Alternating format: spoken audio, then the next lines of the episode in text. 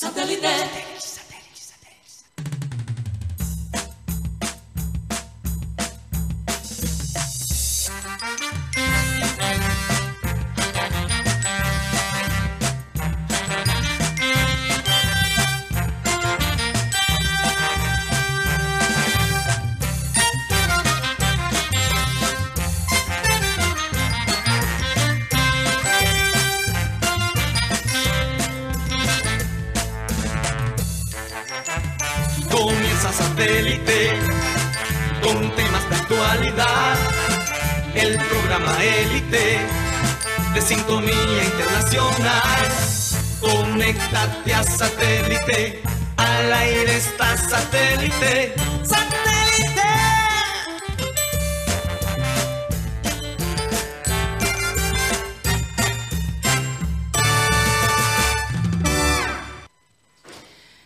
Señores, bienvenidos a programa Satélite. Mateo. Ay, no, no, no, no. Perdón, perdón, perdón. Es que aquí perdí un momentico la, la conexión con la gente de producción. Señoras y señores, bienvenidos a programa Satélite. Gracias por estar con nosotros el día de hoy. Como siempre, eh, recordarles que estamos transmitiendo a través de nuestro canal de YouTube, programa Satélite, y a través de todas las redes sociales eh, que tenemos acceso. Porque hoy hay una lista larguísima, ¿no? No, tampoco tan larga, Karina. Mateo, pero por ejemplo hay el tal Twitch. eh, ¿Cuál es el otro que, que nosotros nos... Bueno, Facebook, que no estamos usando. Sí. Twitter, bueno, X. Bueno, X, Sí. también se puede hacer transmisiones. Estamos cocinando unos X videos. Oye, O sea, Mateo, videos ¿y tú X. sabías que ahora X no va a dejar que tú bloquees a una persona? Eso es lo que dice Elon Musk, pero solo porque lo diga Elon Musk no significa ¿Será? que sea. Sí, porque Hay reglas. él no es el CEO, es el, dueño, el máximo accionista de, de la empresa, pero no es actualmente el máximo ejecutivo. Ok. Él cedió ese puesto a una señora que se llama Linda Yacarino, Linda eh, Yacarino. ítalo-americana. Ajá. y están buscando una manera de, de tener la misma función, pero que no sea tan fuerte. Lo que pasa es que yo creo que una red social para estar en la tienda digital, estas plataformas como Apple y como Google, tiene que tener la, la función de poder bloquear a alguien. Pero, por favor, Por la seguridad de si tú no quieres ver o escuchar comentarios de alguien, ¿cómo no vas a poder eliminarlo de tu lista? Hay realmente dos razones por las cuales Elon Musk. Bueno, hay dos decisiones controversiales, perdón, que está tomando Elon Musk sobre Twitter o dice que va a tomar. Y hay razones detrás de fondo por las cuales está tomando esas decisiones, Karina, pero si quieres después de la introducción podemos hablar de ese tema, yo le explico. Porque él también quiere quitar los titulares, titulares de los artículos Imagínate. cuando se publican en, en X. Sí. Y él dice que es un tema este- de estética. Y él dice que lo de bloquear es porque quiere fomentar las conversaciones civiles.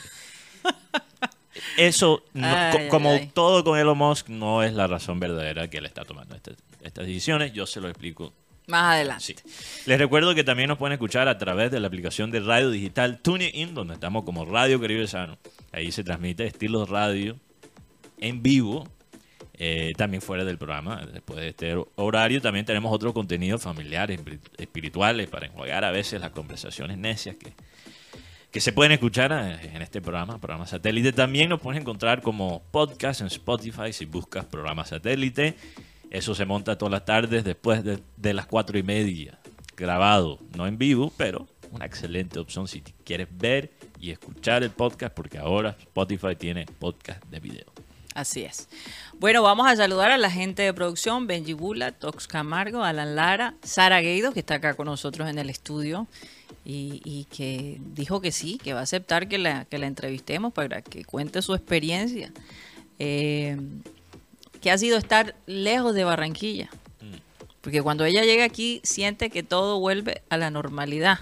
Obviamente le gusta donde está, pero pero, pero le gusta mucho estar acá en la ciudad de Barranquilla. Y ese, ese amor por la ciudad de Barranquilla definitivamente viene de, de Abel González Chávez y de la dama en cuestión, la señora Ingrid, porque a todos nos vendieron esa idea. ¿Y, y qué manera nos vendieron esa idea de querer esta ciudad? Eh, bueno, en mi caso yo nací acá, pero mis hijos nacieron en otra parte y sin embargo se sienten muy barranquilleros, igual que mi esposo. Vamos a saludar aquí a la mesa, estamos todos completos, Mateo Gueidos, Benjamín Gutiérrez, Juan Carlos Rocha, menos mal que no tenemos croma, Juan Carlos Rocha. Si no, sal- serías el hombre invisible. ¿Sabe que sería bueno ponerlo hoy enfrente de Chroma? Sí, el hombre Sí, invisible. porque sí, ah, normalmente tenemos a Rocha Cualquiera se despierta. Si tienes guayabo y ves la camisa de Rocha, enseguida te despierta. o vomitas, no sé, te da náusea. Ay, Eh, por, por- por el verde, no, no por el color. El, el color le queda muy Eso bien. no fue lo que dije yo. No quería, no quería insultar tu O camisa, sea, Rocha. Eh, Más bien es por el no, mareo. el color, el color es bonito, la verdad. Sí, sí, sí. El color es bonito. Bueno, eh, nuestro querido Yayito y quien les habla, Karina González, sean todos bienvenidos. Gracias por estar con nosotros. Ya comenzamos bien hoy. hoy. Oye, es que antes de comenzar el, el programa, de pronto se oye un sonido. Sí. Y claro, uno tiene que estar muy concentrado cuando vas a hacer la presentación, entonces me sacó un poquito eh, la, la- la concentración, ¿no? Bueno, eh, vamos a comenzar, como siempre, con nuestra frase acostumbrada, y esta dice así. A un campeón no le definen sus victorias, sino cómo se recupera después de haber fallado. Haber, haber, pequeño errorcito ahí de, frase.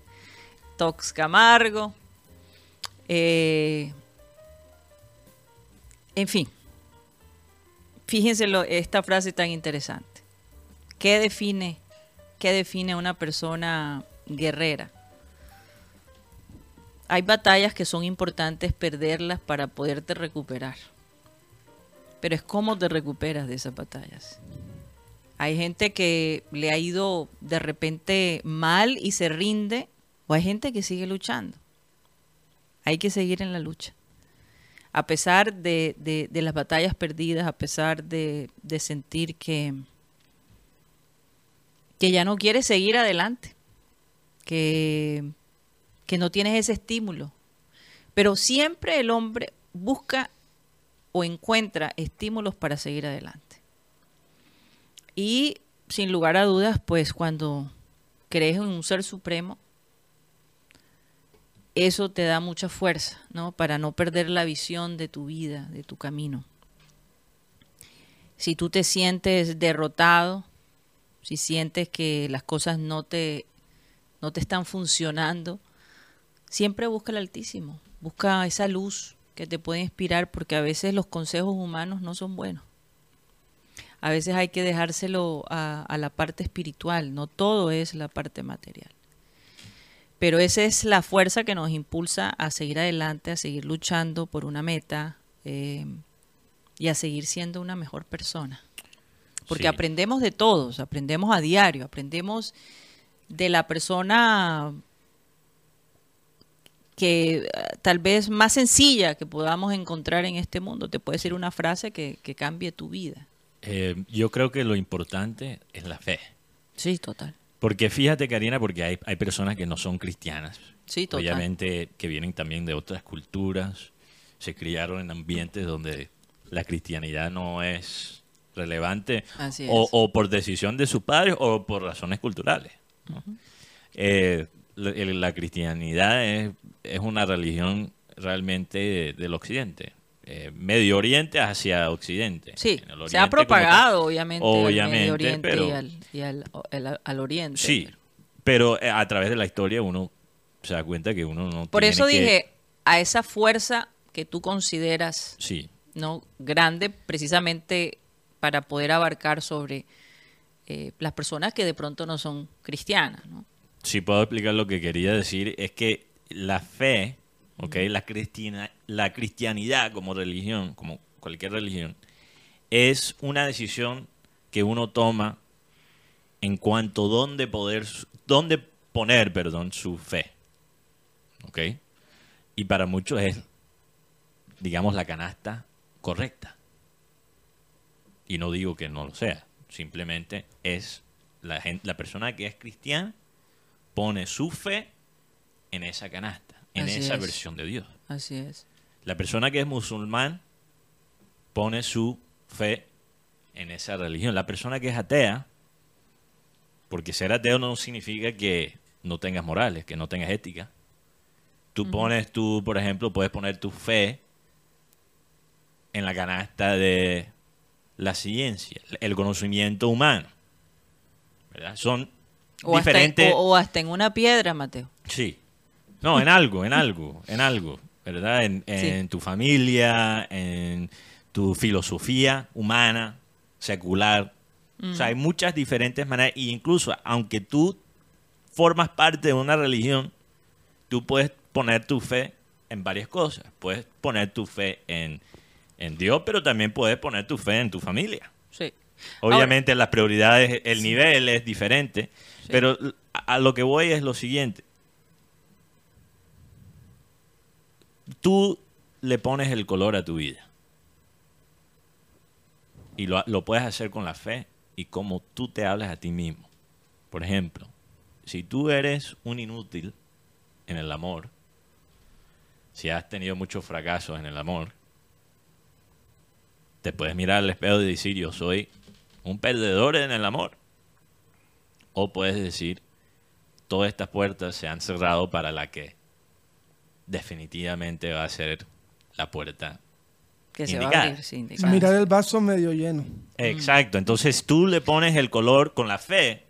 Si tú tienes una meta, si tú tienes una visión, si tú crees que las cosas van a funcionar, a través de esa fe, sea en Dios, sea en tu familia, sea o repartido entre varias cosas, tú le puedes poner el color a tus derrotas. Tú le puedes, tú conviertes tus derrotas, tus fracasos, tus fallos en algo útil. Pero a donde yo quiero ir con este punto y relacionarlo, porque hoy juega el Junior contra el América, es que ellos utilicen esos fracasos que han tenido en el pasado para estimularse y, y comenzar una nueva historia. Porque ellos no pueden dejar que ese fantasma del 0 a 0 los persiga toda la vida y bloquee de alguna manera que, eh, eh, que fluyan las cosas a favor de ellos. Hay una frase que dice, no busques la mariposa, deja que ella se repose en ti, porque cuando tú buscas con tanta ansia algo y no dejas que eso llegue a ti, más bien la alejas. Yo creo que ellos se tienen que relajar y tener un poquito de confianza y tal vez apelar al, al Altísimo, al- a la persona o el ser divino al cual ellos creen, que les guíe, que les inspire y que permita que el líder que tienen ahora sea un instrumento para llevarlos a donde ellos quieren ir. Porque es obvio, es decir, de acuerdo a las estadísticas, este señor no va a aportar mucho ¿no? de lo que hemos visto en el pasado. Sin embargo, si él toma, eh, como ya lo hemos hablado anteriormente, sus derrotas, sus fracasos, como algo a su favor, porque cuando tú tienes todo eso en tu base de datos, ya tú sabes. Yo, por ejemplo, eh, si yo fuera técnico, yo me la pasaría investigando a mi contrincante. Cuáles son sus debilidades, cuáles son sus, sus fuertes, cómo jugaron la última vez. Tenemos las estadísticas a nuestro servicio. Tenemos analistas. Tenemos una serie de, de- herramientas que podemos usar y además de eso, palabras inspiradoras, de re- reforzar un poco la estima de esos muchachos y que vayan allá también a divertirse, a jugársela, porque realmente lo que viene es difícil. Y si ellos no se relajan y si ellos no creen que son capaces de, de, de romper esta mala racha, pues hombre, eh, no sé, que, que- que pudiera esperarse ¿no? en un futuro como eh, desde el punto de vista profesional para ellos. Y la Yo- hinchada. Y la hinchada. Yo no Eh. creo, hoy me asusté porque queríamos comprar los tiquetes y de repente me dicen, no, nada más hay boletas del norte y sur. Sí. Y yo, pero ¿cómo así? Lleno total, en serio, no puede ser. No, no, se habían equivocado. Si hay boletas en Oriental y Occidental. No, claro, un miércoles ocho y Entonces, media. a las 8 y 30 y dije que ya se, se agotaron. La gente está dando un paso de fe. ¿Será? Sí. Eh, y es lo único que uno puede aportar, dar un paso de fe y ver qué pasa con este equipo que es histórico, la verdad. Una, están pasando por un desierto como pasaron los judíos, Sí, perdidos. perdidos, dando la vuelta en el mismo lugar por cuántos años, Guti? Cuare- 40 años. 40 años, pero la ventaja para los judíos fue que su ropa nunca envejeció y el zapato nunca se dañó. E- Eran cuat- 40 días originalmente que se convirtieron en 40 años, no, ¿no? eran 40 años. Eran 40 No, no, años. no, que originalmente el plan era 40 días, ¿no? Algo No. así. No, quizás estoy confundiendo. creo- Bueno, sí, la, la Sí. meta era más corta, Sí. pero nunca se imaginaron y cuando se dieron cuenta que estaban dando la vuelta y regresaban y regresaban al mismo Pero yo, yo creo que Rocha seguramente tendrá aquí la, Pero for- yo- la yo- información, un segundo, Guntín, tendrá la información sobre eh, la venta de boletas. Pero yo, yo creo que la hinchada, la hinchada, aquí tiene una responsabilidad de, de apoyar el equipo. Y la, la gente me puede decir, Mateo, este equipo no se lo merece. Este técnico no se lo merece. Estos directivos no se lo merecen.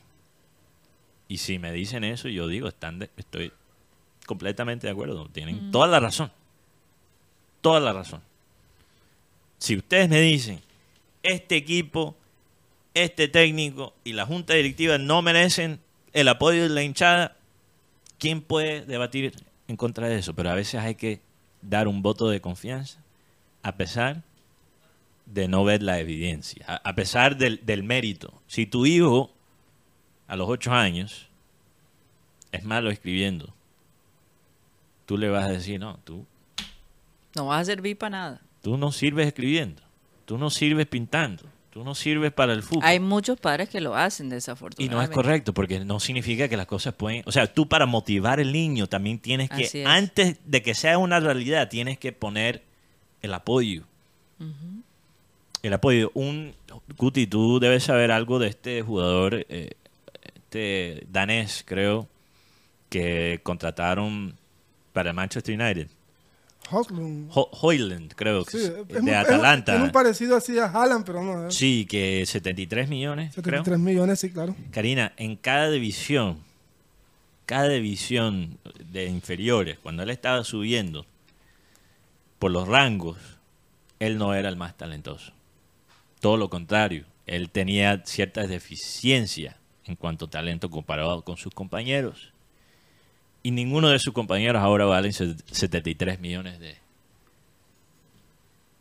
de euros Imagínate. o de libras. Yo, yo, yo creo que Entonces, cuando, cuando, ¿tiene hablamos, que? sí, cuando hablamos de la hinchada de Junior, también hemos visto la hinchada abandonar al equipo en un momento que el equipo necesitó. Y así Y no lo lle- contrario también. Sí, así es. Así no llenen el estadio. Yo quiero ver, y es mi sueño y es mi deseo, ver a esa hinchada que apoyó a Junior versus Millonarios 2011. No estaba yendo al estadio. Habían 25 mil, 30 mil personas, pero ese estadio parecía que estuviese sobrepoblado.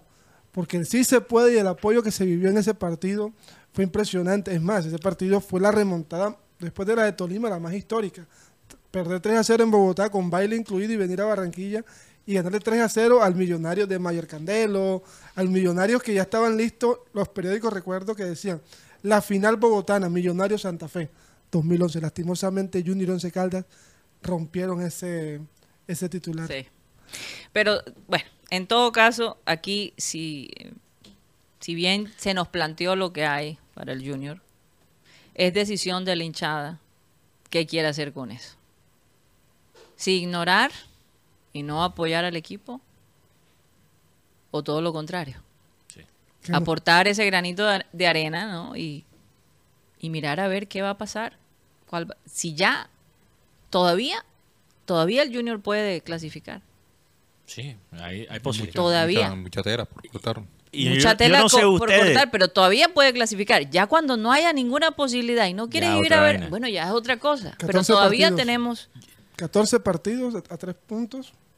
Yo no sé ¿Alguna ustedes, pero yo no quiero perder contra América en casa. Me importa un... Ya sabes qué, quién está de no vayas a decir lo de las ¿Qué? Tiritas esas Ah, que no, dicen no, por ahí a veces. Bueno, a mí me ni regañaron. siquiera había pensado en eso, Karina, pero sí, me importa tres tiritas. me diste el pase ahí, Karina. Eh, no- me importa muy poco quién esté de técnico. Obviamente, yo estoy inconforme con Arturo Reyes. En el primer partido mostró cosas que me hacen sentir un poquito mejor Que a lo mejor me ilusionan y me hacen pensar que, que quizás aprendió de ciertos errores que cometió en esta última vuelta que tuvo al comienzo de este año en el Junior. Pero yo no quiero que pierda América. Pierda con América. A mí, yo no, pier- no quiero que pierda en contra de América. No, no quiero ver eso. Me importa quién esté, si me gusta el técnico, si no me gusta. No, y desde el Como punto, de, hincha, vista, desde yo el no punto quiero. de vista emocional, definitivamente el ganar el partido de hoy Es increíble. va a ser importante. Es que hay, hay, yo siento que hay periodistas en esta, en esta ciudad, Karina, que quieren que pierda el Junior para tener toda la razón. Si pierde el Junior hoy, yo sigo teniendo la razón sobre Arturo Reyes, pero yo no quiero que pierda el Junior. Entonces, eso es lo que digo. Cuando tú estás en un matrimonio con alguien, Karina, Mm, hay tantas cosas que pueden ocurrir a través de los años por Dios, sí. en una relación de esa forma. O sea, una persona puede ser al comienzo de la relación sana, eh, correcta, y después 10 años pasan Cambiar. y es alcohólico. sí. O sea, ¿y qué? ¿Tú vas a dejar de amar a la persona porque cambió? ¿Porque están cometiendo errores? ¿Porque cayeron en algo malo? No. Entonces la hincha en ese sentido se tiene que definir. ¿Qué, Bueno, qué tipo de hinchada? Mateo, depende. Depende de las circunstancias, ¿no? Si hay límites, sí, hay límites claro. hay límites, obviamente, pero uno no deja de... de- si, si tú eres una persona que ama Barranquilla y te toca irte de la ciudad, tú no paras de amar a, a la ciudad No, solo al fin, porque te al toca fin y ir. al cabo, pues realmente la hinchada es con la institución Sí. Como tal, ¿no? Yo- Eh, y, y lo más bonito de, de- de un- en general de una relación es en los momentos difíciles quiénes están contigo y quiénes Exacto. no. Los pilares de un club de fútbol son la directiva, los jugadores, la el, ju- el grupo técnico, Sí. la prensa y la hinchada. Así es. Entonces, si el ambiente está tóxico en los otros cuatro pilares, en la prensa, hay ciertos actores que quieren armar pelea. En la junta directiva tienes el máximo dirigente hablando de, de una forma despectiva de la gente que tenemos aquí. El técnico está porque le toca. Obligación laboral porque tiene un contrato y, y- O sea, un todo, contrato y todo. todo en contra realmente. Todo en contra, pero la hinchada, no te apuntes en esa misma dirección. Tenemos la oportunidad de hacer algo diferente. De poner otra nota, otro ambiente.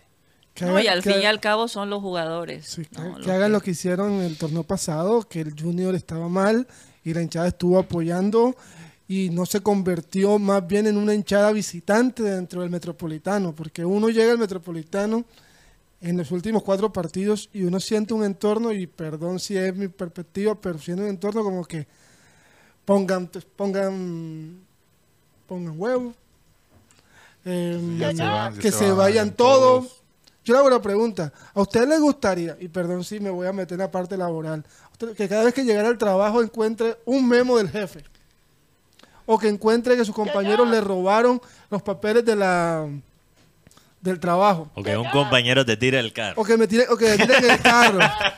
O sea, Eso no pasa eso va satélite, creando un Dios. entorno dañado. Es más, yo escuchaba a Arturo Reyes ayer, la verdad me, me lo escuché, me dice, la idea es acercar al- al- a los jugadores al público. Y, y es por eso que... Yo creo que el, yo creo que ese es el peor error que ha cometido el, equipo, el fútbol como tal, alejar a los protagonistas de la hinchada. Sí, ¿no? Y, y, y, y, y mucho eh, es que eh, esa, ¿cómo decir? Ese distanciamiento con la prensa, porque eh, ustedes cuando han visto ahora, eh, los jugadores ya no quieren hablar con la prensa. tienen- Por- eh, hay temor hasta cierto punto, porque cualquier cosa puede ser utilizada en su ah, contra. es que ah, eh, es que hemos llegado a ese a esa situación de que los jugadores ya no quieren hablar. Que cuando les toca la rueda de prensa, ustedes analicen quiénes son los que van a la rueda de prensa. El que tiene el mejor partido o los más jóvenes. Sí. O el que siente que puede manejar la prensa con, Mm. con cierta Sí, la figura del partido. La figura del partido. O los Sí. más jóvenes. O tirar a un joven pasó. para que. Porque también es importante que los jugadores jóvenes aprenden cómo hablar con la prensa. Sí, Sí, pero claro. eh, aquí en estas situaciones es mejor que hablen los líderes. Sí, totalmente. Pero cuando tú estás rodeado de malos líderes o esas personas que te dañan el entorno, ¿tú qué prefieres? Sacarlo. Que- Es más, que, que ni siquiera esté en la concentración. Todavía no hay zonas moleste. mixtas, ¿verdad, Rocha? Perdón. Aquí en Barranquilla no. Todavía no. Yo, yo, yo eh, regreso a, al- a algo que dijo Gaby Fuentes cuando tuvo ese momento, Karina, de tensión con la prensa. De efervescencia. En la eso fue la última de, La de- penúltima. penúltima del bolillo. En Liga, la última. Ok, en Liga la última. Ah, sí, en Liga la última. y dice, dice Gaby Fuentes, ustedes saben cómo es el camerino.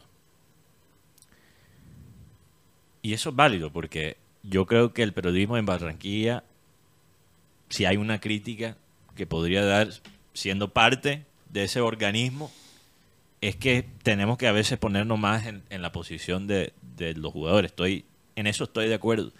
Pero también Fuentes y todos los jugadores tienen que entender que para nosotros entenderlos a ellos mejor, necesitamos el acceso. Y eso no es culpa de los jugadores como tal, no sé, no estoy seguro. Puede ser, puede ser que no. Pero, por ejemplo, no tener la zona mixta, no tener esa interacción con los jugadores, limitar la, la interacción de la prensa con los jugadores solo en una rueda de prensa que por naturaleza es una especie de inquisición. ¿Cómo podemos fomentar la relación con ellos y cómo podemos entender qué es el entorno, cuál es el entorno del club en el camerino? Es imposible. Entonces también es culpa del club como organización, que no nos dé a nosotros ese acceso ya por la pandemia. Ya la pandemia, ¿cuál es la excusa para no tener zona mixta? Eso era por la pandemia, ¿no? Sí, era por la pandemia, porque en otras ciudades hay. No, pero hay mucha gente que se ha agarrado de ahí para no, No, seguir y haciendo otros las y otros cosas. que son flojos y, y, y- y- y le facilitan las cosas y no lo presionan la parte de arriba, entonces Ok. Mm. Oye, Rocha, ¿cuántas boletas se han vendido para el día de hoy? generalmente, ahorita me pasaron el dato, eh, iban 350. Porque son 10.000 abonados y, y, y, a- y espe- Ah, bueno, por lo menos hay 10.000 abonados. y esperan que O abolados también. Los abolados, sí. y esperan que al transcurrir más, eh, cuando se acerque la hora del partido, eh, se mueva un poco más la, la taquilla. Además, hoy no va a haber supuestamente eh, ingreso al, de los hinchas visitantes al estadio metropolitano. Porque eso también le quita un poco la el tema de, de ingresos Ahora, de tal vez mucha gente está preocupada por lo que dijo eh, los eh, hinchas del América, ¿no? Eh, no, no, lo que, lo que mencionamos es... sí. No, no, No, eso los lo dijeron hinchas- los hinchas de Junior, Junior. las barras de Junior. Ah, tiene- perdón, las, vana- las barras del Junior, que tienes que tener la camiseta del Junior.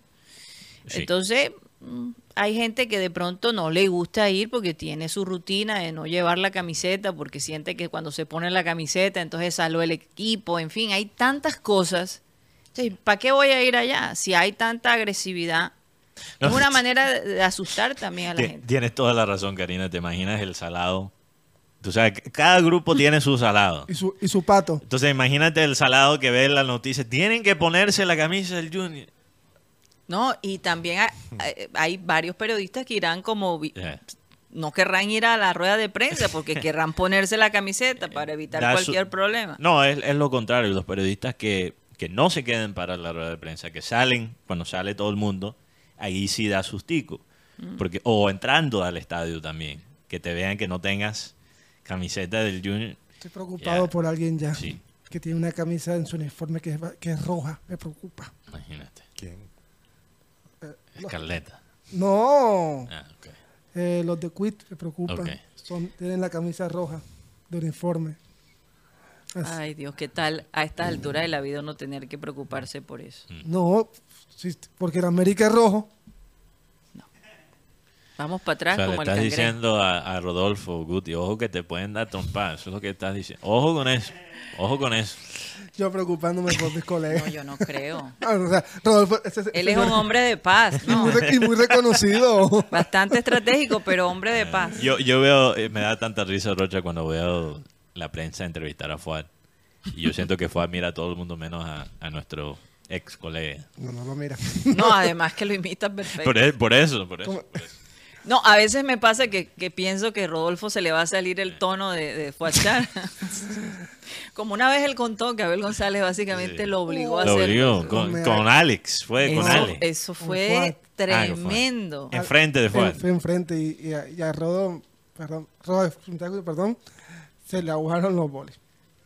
No fue capaz. No fue. ¿quién no, Guti? ¿Y quién no? No, y el señor fue admirándolo así fijamente. Como que tengo que va a No salir. todo, no todo el mundo tiene el coraje tuyo, Guti, que tú una vez mandaste a callar al máximo dirigente. Entonces, ¿qué, qué fue la expresión que usó con el máximo dirigente Nada, el otro día? Él, nada. él dijo algo No, como... pero no fue cállese. Él dijo una vaina fuerte que te estoy tratando de recordar. Bueno, Guti está bu- atrevido. Busca el bar.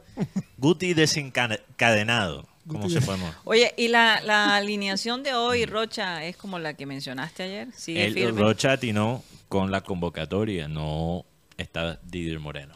Le faltó Inestrosa. Y Guillermo Moreno ni destroza. Por eso es que él Celébralo, curramba. tampoco está castrillón y enamorado por suspensión. Mm. Por ello ingresaron Rojas, Vladimir, eh, Ceballos y el muchacho Diego Mendoza. Eh, la posible formación, la que está probando Arturo Reyes, eh, con Mere en el arco, Herrera, Olivera, Peña y Fuentes, Homer con Vélez, con John Vélez, Vladimir, Caicedo, Vaca y Lencina. Si no sería Lencina, sería Cariaco, por el tema de los tres extranjeros. Ah, entonces Caicedo va, va a estar de titular. Sí, sí, sí, porque se lo Oye, llevo. ¿cómo le ha ido a Caicedo acá en la ciudad de Barranquilla, Rocha? Pues yo me imagino que bien, él, él está Ya, feliz. ya lo sonaron una vez en Bogotá, así que Este es el segundo partido del tercero. tercero. Tercero. Segundo de titular, posiblemente. Y segundo, y segundo por liga.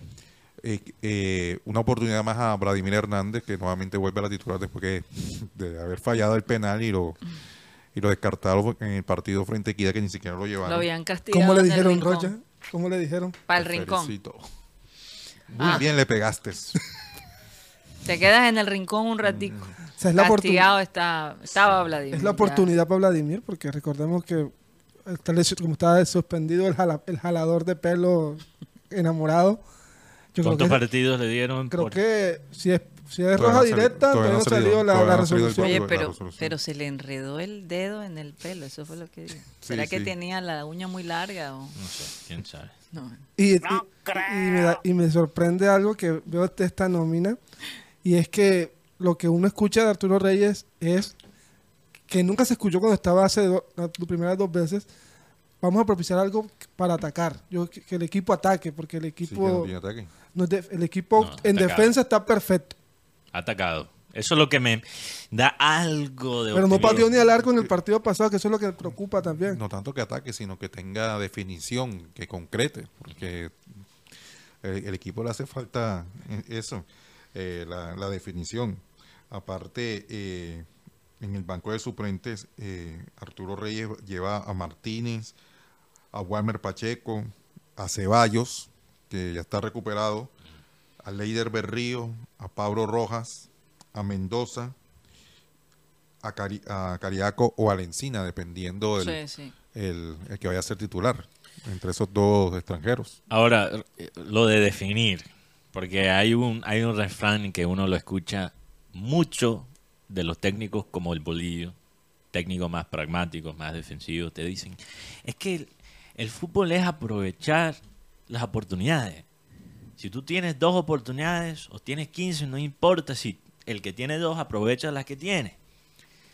Eso en teoría no es mentira, pero en práctica producir solo dos o tres oportunidades por partido sí.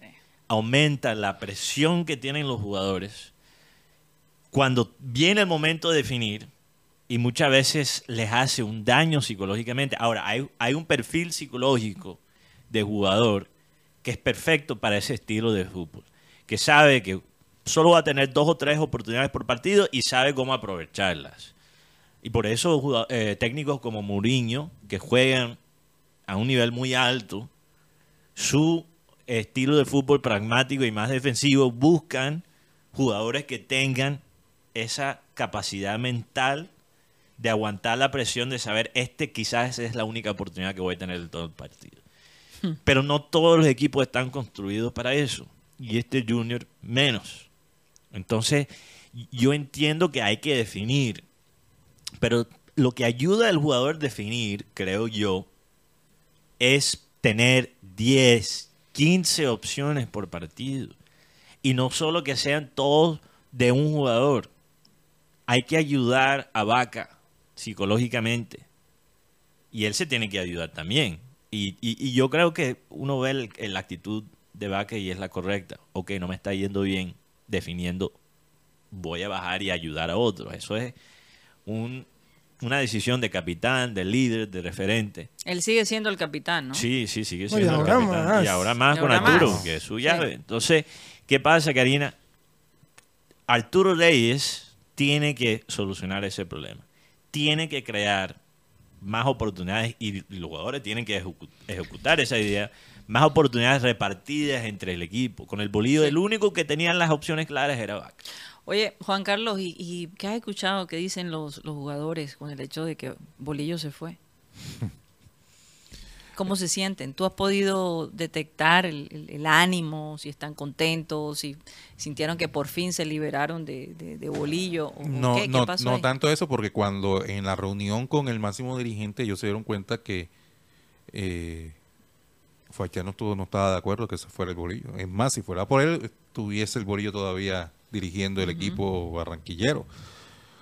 Eh, porque había que sentar, como dice, un precedente, porque aquí no son ellos los que mandan, los que mandan son los directivos y, y obviamente después de los directivos los, el cuerpo técnico es el que está a cargo de las decisiones deportivas. Eh, con la llegada de Arturo Reyes, a algunos no les gustó. Inclusive Arturo ahora sabe, a pesar que yo sé que muchos se van a molestar, a pesar de que Arturo de pronto al principio no estaba muy de acuerdo, que, que le tocara nuevamente remar, eh, coger este barco, el toro por los, por los cuernos, porque nadie se atrevía y además como el máximo dijo, no, tú, tú tienes contrato, vamos a, vamos a, o sea, que cojas el equipo, esto no es ningún favor que te estoy pidiendo, o sea, eh, haz lo que tengas que hacer. Sí. Y, y las decisiones que, que ha tomado últimamente, por lo menos sacar a, a Didier Moreno, que eso es lo más, por decirlo así, lo más llamativo, eh, porque era uno de los jugadores que más corría, pero también era uno de los jugadores que más te, eh, por decirlo así, es uno de los líderes, o es uno de los líderes de- del equipo en el camerino, es uno de los líderes en el terreno de juego. Eh, por lo menos a, a algunos jugadores no les gustó. Inclusive ayer cuando yo me enteré, yo me aventuré en, en- soltarla porque como, como es, un, es líder, es un- una persona ba- bastante influyente en el grupo, yo creí, como anteriormente pasaba, que de pronto Arturo lo iban a persuadir, ven acá, pero pensándolo bien, deja a Didier. Pero no, Arturo esta vez tomó su decisión y, y creo yo, por lo menos lo que, lo que ha mostrado es que él quiere, por decirlo así, no compartir el liderazgo, o sea, no compartir, por decir eh, de alguna manera, las obligaciones de, de líderes, porque anteriormente él era muy eh, cedía mucho en el tema de, de la programación, en el tema de, de, la programación de los, del tema de, de las de las concentraciones.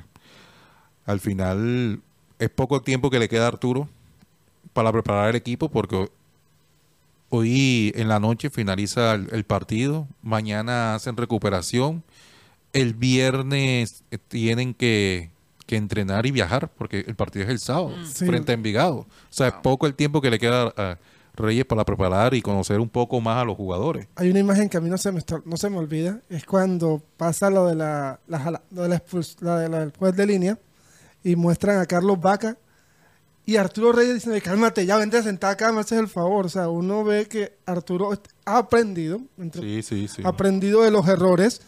Porque recordemos que Ar- Arturo Reyes estaba acostumbrado a, a jugadores sub-20 y sub-23. Yo creo que ahora se ve que esta es su opor- última oportunidad. Porque yo digo que si no, si no hace algo bueno, No, yo creo que se le cierran todas las entradas a Arturo Reyes. Por eso digo, su, su carrera realmente depende de cómo él se reinventa. totalmente. en el Junior. Mira, es yo- una oportunidad que si él no la agarra, Oye, que tiene que aprovechar. dónde va a ir. Si yo soy un equipo grande, porque se, se espera que un jugador, un técnico, quise decir, se espera que un técnico, con el historial de Arturo Reyes, con la proyección que tiene Arturo Reyes, eventualmente llegaría a un club grande.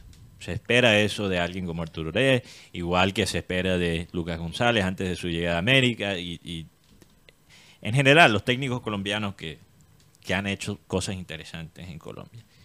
Si yo soy un club grande y yo miro, por ejemplo, lo que hizo Arturo Reyes en el partido donde eh, banqueó a, a Félix García después de 35 minutos, creo que fue algo así. Ante Santa Fe. Lo que pasa, especulo yo, especulo yo, que Arturo Reyes vio que algo estaba mal, que él tenía que cambiar algo y no se atrevió a sacar uno de los líderes del equipo. Entonces, ¿qué hizo en esa situación? Pienso yo, voy a sacar el pelado, porque el pelado no me va a decir nada. Y si yo soy un, equi- un equipo grande, porque mira que, que el enfoque de, de América, de Nacional, de Millonarios, de los clubes grandes, ahora es más hacia el talento joven. Por alguna razón América trajo a, a Lucas González, a pesar de tener un equipo lleno de veteranos, ¿no? Sí, bastante.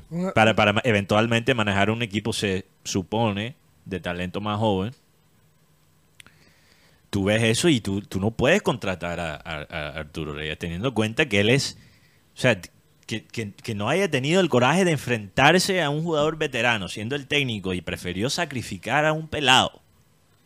En esa situación habla muy mal de él como líder. Muy, muy mal. Entonces él tiene la oportunidad. Puede ser que él no se quede aquí en el Junior, aunque le vaya bien después de, de diciembre. Pero él tiene la oportunidad de corregir su imagen. Y lo está haciendo, porque Lo mira, haciendo. este partido normalmente el técnico saca el más joven. Sí. ¿Quién era el más joven del partido? John Bueno, Vélez. es que él, él- él- yo creo que ya usó, ya usó esa carta. Sacar a los jóvenes antes. Sí, yo- sí. Ahora los tiene que meter. No, y, y además el, Es lo que más sabe hacer él. la visión de la directiva es que en el mediocampo de Junior eh, se consagren los jugadores de la cantera, los jugadores que vienen de abajo de Ahí Barranquilla. es donde está el futuro del Como el caso de Fabián Ángel, está Verdugo, eh, que, jugadores que, que, se, que se vienen recuperando y que tienen una excelente proyección. Sí. El- Y John Vélez, además, yo que está estoy- con la selección. Diego Mendoza también. Yo estaba viendo y me voy a salir, un- Oye, salir sí. de un momentico. Nueve fechas sin perder. ¿Quién? El Barranquilla Fútbol Club. Hay que. Un Barranquilla que, que aquí se le dio palo, porque se, se le dio palo porque Nelson Flores. a Nelson Flores, al Rolo, se le dijo que buscara un técnico de la costa, porque y vemos que el proceso se respetó. y ahí está el también lo Barranquilla. dijiste, Guti. Estoy diciendo que se dijo, lo dije, lo, lo dijimos. Pero cuando dice se dijo, es como si fuera Y otra me persona. parece que Aquí vi- se dijo. viendo el fútbol del Barranquilla es un deleite. Hay un chico que se llama Carlos Cantillo, un, un volante de marca muy bueno. Sí, sí. Estaba Diego Mendoza. Siete asistencias tiene Sí, Cantillo, siete, creo. el testigo Aracuña, otro jugador de la cantera. El jugador más odiado de la sub-20, Ricardo Caraballo, goleador del, del Barranquilla Fútbol Club. Cristian Santander, un arquero que pronto lo veremos en un equipo grande de Colombia, es un gran arquero. Pero to- el Rolo Flores y el, pro- y el proyecto Barranquilla escudó a su técnico y lo aguantó. Y nueve fechas sin perder y está entre los mejores lugares. Ayer empató con Cortuluá 1 a 1, pero viene de ganarle a Quindío. Ustedes saben cómo llegó Trent Alexander Arnold hablando. Yo sé que ayer mencionamos el Liverpool. ¿Tú sabes cómo llegó a él, él al, al primer equipo de Liverpool? Teniendo, cuando llegó, teniendo 19 años. Sí. ¿Cómo es que un pelado de 19 años entra al primer equipo y ocupa un, una posición tan importante como lateral derecho?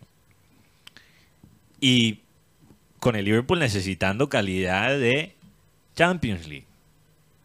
Porque Trent eh, entró al equipo donde ya había la presión sobre el club para ganar un trofeo, porque ya tenía dos o tres años en Liverpool, no había ganado un trofeo. Sí. Entonces no llegó en un momento fácil, llegó con mucha presión.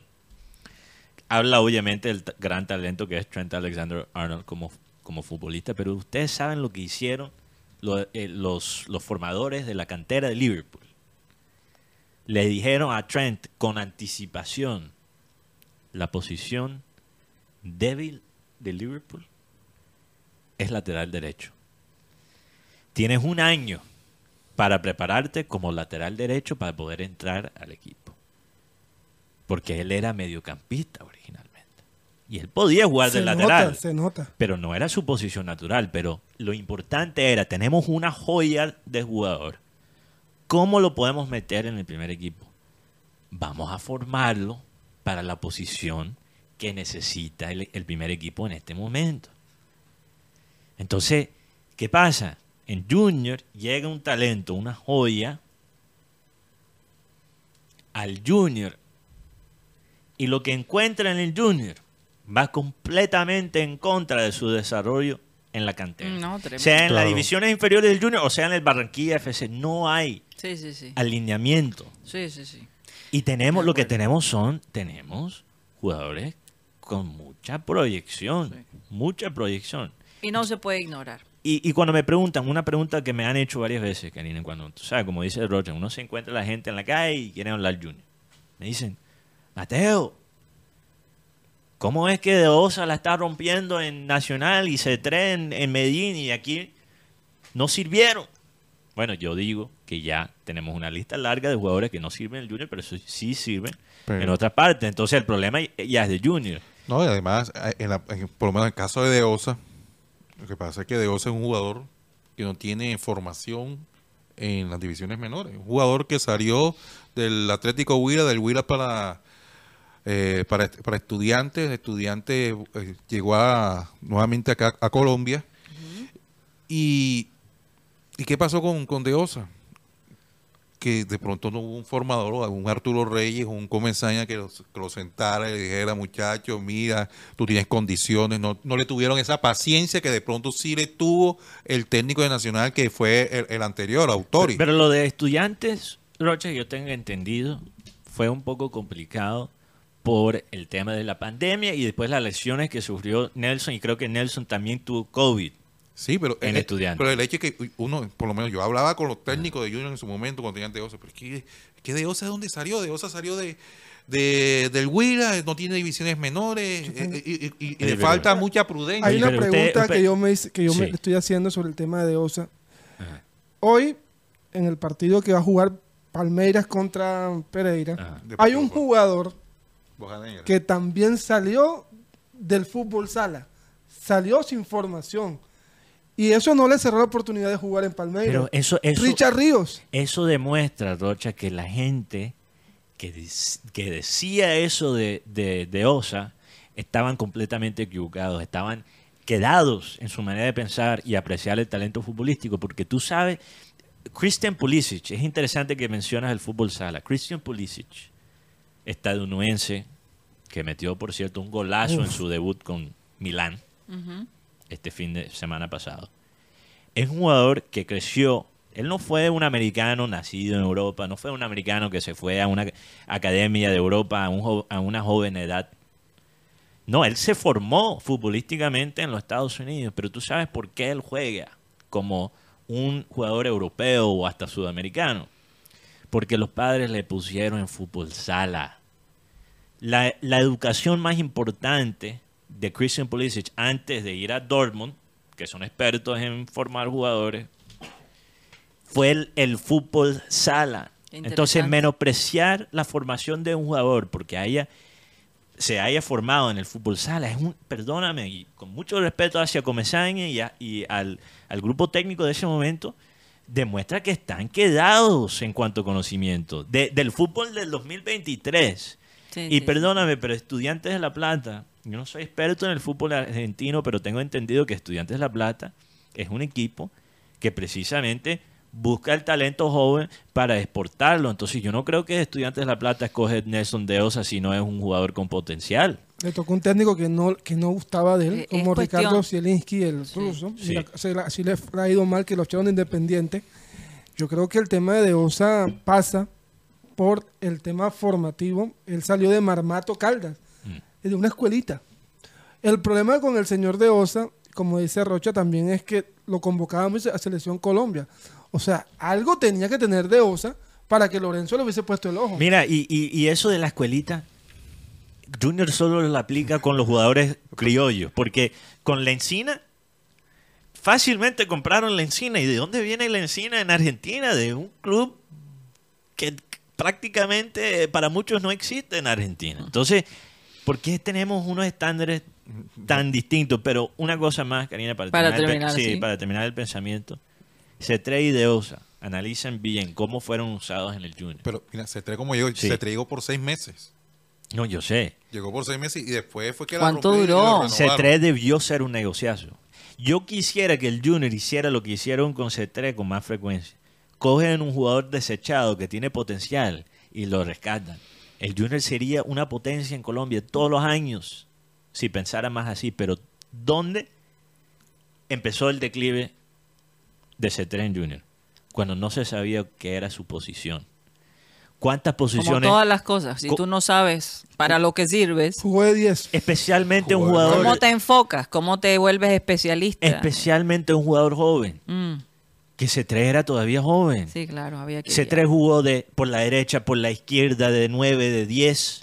De vaina no lo, no lo ponen de lateral. O sea, Lo- lo- los mandos medios a veces entorpecen totalmente. el desarrollo de las de, empresas. de una Osa, de. Osa, no sabía, el Comesaña, yo no sé dónde poner a De Osa, pero eso no es culpa de De Osa. Lo salvó de Osa de una eliminación. No, ¿Te no. acuerdas, los Rocha? Sí, en, fue frente a Jaguares en- con- Mm, para cla- clasificar los cuadrangulares. Y además, ustedes se acuerdan que en unas declaraciones Comenzaña en su momento, cuando De Osa lo fue convocado a, la- a los microciclos de la selección, él, él manifestó Comenzaña, que yo me acuerdo que yo estaba ahí.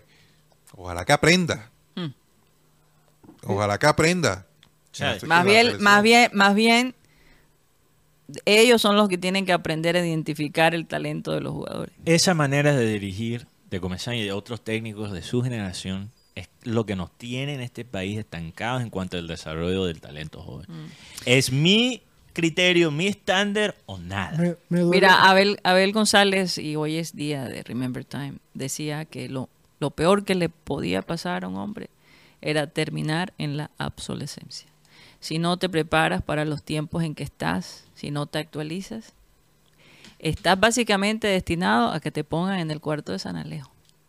Así que vamos a un corte comercial y ya regresamos.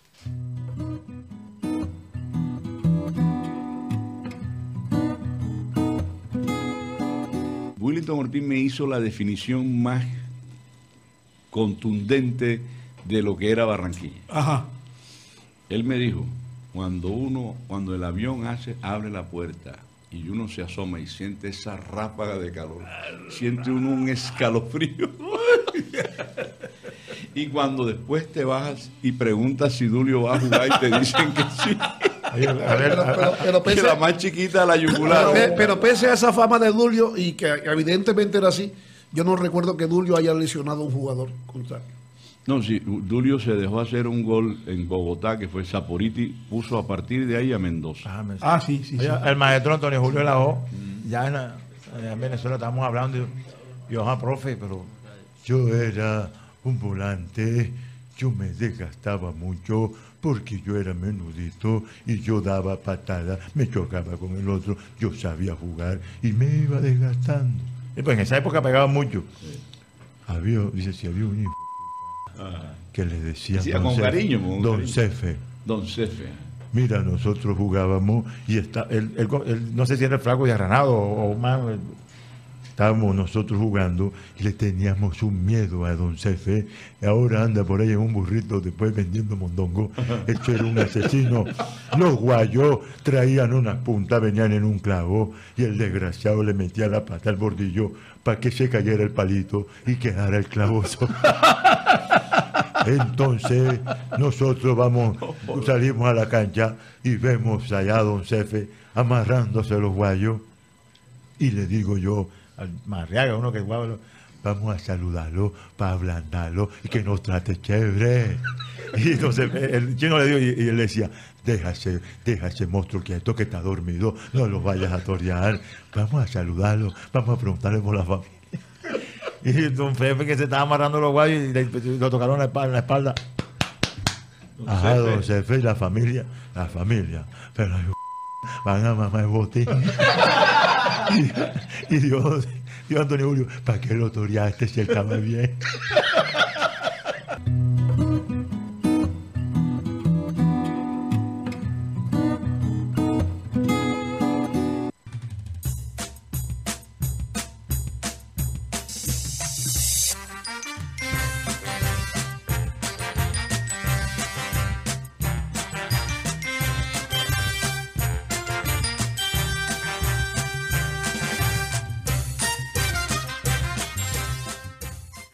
Esto es programa satélite que se transmite desde la ciudad de Barranquilla, Colombia, South America, la capital deportiva de nuestro país. Y estamos a nombre de Unilegal, esta empresa en la costa atlántica que quiere ayudarles a resolver problemas legales. Si no sabes cómo normalizar tus predios, qué derechos tienes en tu empresa, eh, cómo divorciarte, cómo crear una empresa, cómo eh, comprar un automóvil, tantas cosas que se necesita la ayuda legal y, y- y a veces uno no lo sabe, especialmente aquí en Colombia, Dios mío. Todos los trámites que hay que hacer para montar una empresa, para pagar los impuestos, bueno, todo es un proceso largo y tedioso. Y un ilegal definitivamente les puede ayudar. Llámalos al 324-599-8125, 324-599-8125 por el costo de 25 mil pesos. Alguna persona te podrá atender y por espacio de 40 minutos podrá charlar contigo y, comprender qué es lo que está pasando ¿no? en tu vida. Un ilegal, 324-599-8125. Estamos también a nombre de quién, Mateo. También estamos a nombre de la empresa de viaje aquí en la ciudad de, de Barranquilla, We Travel. Saludos a los amigos allá en We Travel. We Travel es una empresa que te asesora en todos los aspectos necesarios. Karina, para un viaje, yo sé que mucha gente tiene siempre marcado esos días en su calendario. Piensan. eh, el- el- el- las vacaciones se vuelve como una especie de paso mental para poder soportar el trajín diario del día. Uno piensa, ay, 30 días más y ya voy a estar en unas playas así increíbles. De vacaciones. De vacaciones, voy a estar en Sin el celular, Sin el sin, celular, sin que me estén diciendo que tome fotos. Imagínate. en fin. Yo, yo, sí, a veces hay que tener esas metas en la mente, las vacaciones, todo, todo, Sí, sí, para sí. poder sobrevivir en esta vida. Entonces, no corres el riesgo de perjudicar tu viaje, porque no tuviste el cuidado, porque no pensaste, no tienes la experiencia como lo tienen los asesores que trabajan en WeTravel, que son expertos por años en precisamente armar estos paquetes turísticos y de viaje a nivel nacional, a nivel internacional. Tienen todas las acreditaciones que uno necesita como agencia de viaje para eh, brindar la mejor calidad. Karina, entonces, ¿A si te dónde, interesa- dónde- exacto, cómo Sí. se pueden comunicar si con te ellos? interesan los servicios de Bill Travel, eh, puedes visitarlos en su oficina, carrera 52, número 82307, edificio Le Servín, piso 2, local número 13. Si quieren también visi- pueden visitar el sitio web de WeTravel, wetravelcolombia.com o chatear con, el- con ellos por WhatsApp 304-434-8961. Ustedes no son Messi. Messi casi tuvo en problemas, pero él tiene palanca allá en China, entonces por no llegar con la visa, Karina, que necesitaba, casi se mete en problemas. Messi, pero se escapa porque es Messi, pero tú no eres Messi. Así no es. te quieres encontrar en esa situación. Bueno, muchas gracias y recuerden que esta gente tiene la información, como lo dijo Mateo, la certificación y sobre todo la disposición La disposición. de, de estar siempre atentos eh, cuando ustedes están en, en- en ese momento soñado. Ustedes no son Messi, pero WeTravel sí son unos cracks, unos dieces en, en cuanto a armar los paquetes. Así es. Bueno, vamos a continuar nuestro programa. Hoy tenemos aquí como invitada a Sara Gueidos, que nos prometió estar en el, en el set cuando estuviera visitando la ciudad.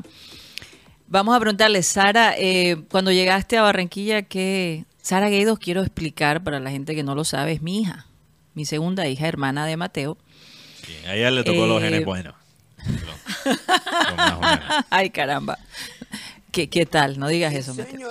Bueno, en todo caso, Sara, cuando tú llegas a la ciudad de Barranquilla, ¿qué es lo primero que te pasa por la mente? En todo aspecto. Lo primero que me pasa por la mente es comerme un, un chuzo de granado. Yo soy- Oye, eso como que es mal de todo el mundo. ¿no? Chuzo Sí, de granado, un chuzo sí. de granado o, no sé, una arepa de huevo también. Una arepa. Una arepa de huevo. O sea, comida típica. Sí, 100%. Bueno, ¿qué es lo cuando estás allá en Vancouver, qué es lo que más extraña? Bueno, aparte de la familia, eh, ¿qué es lo que más extrañas de la ciudad? Porque las veces que hemos hablado, tú siempre me has comentado que necesitas eh, pasar temporadas acá para recargarte, ¿no? Y comenzar de Sí. nuevo. Es que yo creo que también, como igual como en los Estados Unidos, la gente allá piensa como que siempre quiere hacer algo. Siempre están como, no sé, trabajando o haciendo algo y... No hay tiempo de ocio. Exacto, aquí siempre uno quiere enfocarse en tener tiempo para la familia, en tener tiempo para relajarse, o sea, tiempo para uno mismo. Y siento que a veces eso se pierde allá un poco. O sea, lo que puedes decir, para resumir lo que está diciendo Sarita, Sí. Karina, lo que le entiendo es que aquí en Barranquilla es más fácil ser vago. Eso es lo que estás diciendo. Yo pensé lo mismo, no sé. Oye, no, es que, es que tú te das cuenta bueno, cuando estás en la calle que la gente de pronto se queda hablando con el de la esquina porque tú, Sí. eh, armó una conversación y entonces se le olvidó que tenía que llegar temprano a la casa, pero resulta no, que me quedé con el que vende mangos hablando del junior o, o me quedé... Es decir, eh, uno de verdad... eh, y además que el tiempo rinde más aquí por alguna Sí. razón. Sí, no sé por qué. especialmente cuando vienes, perdón, Sari, eh, especialmente cuando vienes de otras partes. sí- Sí. Cuando no hace tanto sol también, oíste, porque a veces hace unos soles. Pero el tiempo por allá pasa más rápido. No, yo siento que aquí pasa el, el- el tiempo como, no sé, Como más lento. como más lento. Ahora, tú como estudiante de, de producción de cine y de televisión, eh, ¿cómo, ¿cómo está? Por supuesto, has tenido acceso a la información, a todo lo que está pasando en Hollywood. Sí. ¿De qué manera eso podría beneficiar el mercado en, en- en Vancouver, que es una sede principal para producciones grandes? Bueno, yo creo que ahora mismo con lo de la huelga especialmente eh, que está pasando, em, yo creo que están tratando de buscar mucho más gente joven, eh, que tengan ideas nuevas, que no siempre quedarse en lo mismo, porque se, se ha visto ya muchos los mismos actores y ya la gente quiere ver gente joven o gente de, de muchas partes, no simplemente gente de, de Hollywood o los de siempre. Ese eh, generación ya se está acabando ya viene una nueva generación de, de gente joven y yo creo que como Vancouver es como el otro Hollywood por decir, el Hollywood de Canadá, yo creo que ellos quieren tratar de, de dominar eh, y tratar de quitar muchas de las producciones en, en Los Ángeles y tratar de hacer más producciones en Vancouver eh, porque ya la gente quiere más como la actitud de la gente allá por lo, por lo que ha visto, porque yo he hablado con personas que han trabajado en Hollywood y también en Vancouver y dicen que prefieren mucho más trabajar con los canadienses a veces que los americanos. en Fíjate, ese hay- sentido. hay- de, de pronto son un poco más sencillos, menos prepotentes. Hay mucha eh, prepotencia. en Sí, Hollywood, exacto. En el sentido que ellos de verdad les gustan trabajar en un equipo y saben que si uno no puede trabajar en un equipo, no se puede lograr. ¿Y qué pasó? Multa para mí. multa Ya lleva dos multas de 50 mil, Mateo. Sí, de 50 50 mil. Yo creo que la próxima pizza la vas a pagar No, tú. no, no. Dólares. Oye, Dólares. Sara, ¿te has 50 encontrado con dólares. gente de Barranquilla? Son Tú tan... dijiste 15 mil. Mateo, no Pero, interrumpas. pero regres- solo quería regresar a Sí. algo que dijo Sarita. Lo que pasa, he podido estar en el otro ambiente en Los Ángeles. Y como Los Ángeles es tan competitivo, o sea, mitad de Los Ángeles se movió a la ciudad para entrar a la industria del cine de alguna manera. Correcto. Mitad de los meseros que tú ves en cualquier restaurante están ahí porque quieren ser actores, escritores, guionistas, directores de cine. Entonces todo el mundo es competencia. Cualquier persona que tú te encuentres en ese entorno eh, pu- puede ser tu competencia para una posición en el futuro. Mientras que Vancouver, que se está desarrollando como una ciudad del cine todavía, es mucho más colectivo, la gente más sencillo, más humildes, quieren ayudarte, quieren ayudar a todo el mundo porque están creciendo juntos. Entonces no hay ese, ese esa actitud, esa filos- filosofía que tengo que joder al otro para yo subir. Sí. Sí, exacto. Ahora, tú me has contado que te has encontrado con gente de Barranquilla. ¿Son tan bulleros como, como aquí somos nosotros? Yo me he encontrado con una persona apenas de Ajá. Barranquilla. Ajá.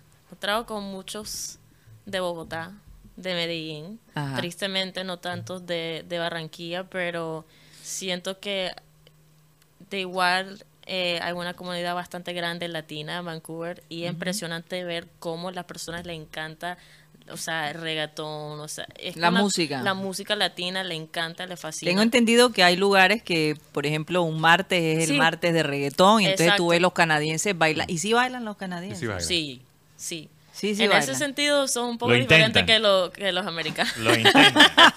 Lo O sea, no brincan. Por lo menos intentan, o sea, no, no les da pena, o sea, trata de aprender una nueva idioma o aprender de, otras culturas. Ok, En ese sentido tiran más un poquito a, a, a la parte como a los europeos, ¿no? Sí. Aprecian. Lo hacen mal, pero lo intentan. El Sí. americano ni siquiera se quiere... No, No, el americano brinca como un sapito Sí. cuando trata de Y- bailar. Y se pone contento cuando dice una palabra en español, por lo menos. Sí. Oye, eh, Shari, Sí, total. si quisieras renacer como un animal, ¿cuál escogerías? Para que la- los oyentes de satélite te entiendan más como persona, ¿cuál escogerías? Sí. ¿Qué? No, pregunta difícil. Eh, ¿Cómo está- vas a tirar eh, algo semejante? Eh, No, eso son preguntas que se manejan aquí en el programa. Lo que pasa es que estábamos teniendo con producción una conversación muy interesante eh, sobre el renacimiento, si creen en el renacimiento, si hemos vivido esta vida varias veces. Si la tierra era Ah, plana. tú dices la reencarnación. Ah, ah, no voy a decir cuál productor, pero uno dijo que él cree que eh, el, el planeta es plano y estoy un poco preocupado por sus capacidades intelectuales. no voy a decir cuál. Hincha del americano. No, no, no, no, no. No, porque no vamos a decir, No. no vamos a decir. Ok. eh, realmente yo, eh, él, eh, A veces canta. yo lo consideraba como una persona muy inteligente y ha bajado en mi apreciación. Entonces, Mm. Bueno, pero estábamos teniendo esa conversación, por eso hago la pregunta. Oye, si ¿qué- podría escoger un animal, sí. No tienes No uno en sé, mente. yo siempre he tenido como algo con los elefantes. No sé. Quisiera ser un elefante. Bueno, de los animales más inteligentes. Rocha, Rocha, ¿tú qué? Oye, no, ¿Cuál? ¿qué fue lo que dijo Rocha que quería hacer? No, ¿Tú cuál escogerías? no, quiero ser aquí dicen que un pez. un golero. ¿Un qué? Carroñero, Óyeme, carroña. Sara, y mm, ¿cómo está el mercado en cuestiones de, de empleos eh, alrededor de las producciones y de las eh, eh, estas grandes series? ¿Se siente que, que hay muchas oportunidades allá? Porque realmente en Colombia las oportunidades son escasas. Sí. Sí, o sea, yo digo que obviamente comparando a, a Colombia, sí, hay, hay muchas oportunidades, pero ahora mismo, como te dije, como a este huelga, em, sí hay como ahora mismo un periodo um, que la gente se siente un poco perdido y han perdido su trabajo y cosas así. Entonces, más que todas las personas que están bien estables o pueden conseguir trabajo fácilmente, eh, son los editores Sí. eh, diseñadores gráficos, todo lo que tiene que ver con VFX también, pero los actores y, y- y como los directores y, y- Y escritores. y escritores, más que todo, obviamente, em, eh, siento que ahí sí están sufriendo un Lo, poquito. lo que pasa, Karina, dos cosas que hay que explicar. Las personas en el cine que trabajan en la postproducción no tienen sindicatos. Entonces ese trabajo no para. Sí, exacto. Las huelgas, que son la- los sindicatos más importantes, eh, con la excepción de los directores, que sí negoció bien con los estudios, pensando que iban a poder llegar a un arreglo con los escritores y los actores. Eh, los di- directores creo que fueron un poco ingenuos en ese, en ese sentido. Pero ellos sí tienen sindicatos. Escritores, actores y directores. Fíjate. Y productores. Pero obviamente los productores están del lado de Por los eso. ejecutivos. Sí, porque exacto. prácticamente son, trabajan, juegan para el mismo equipo.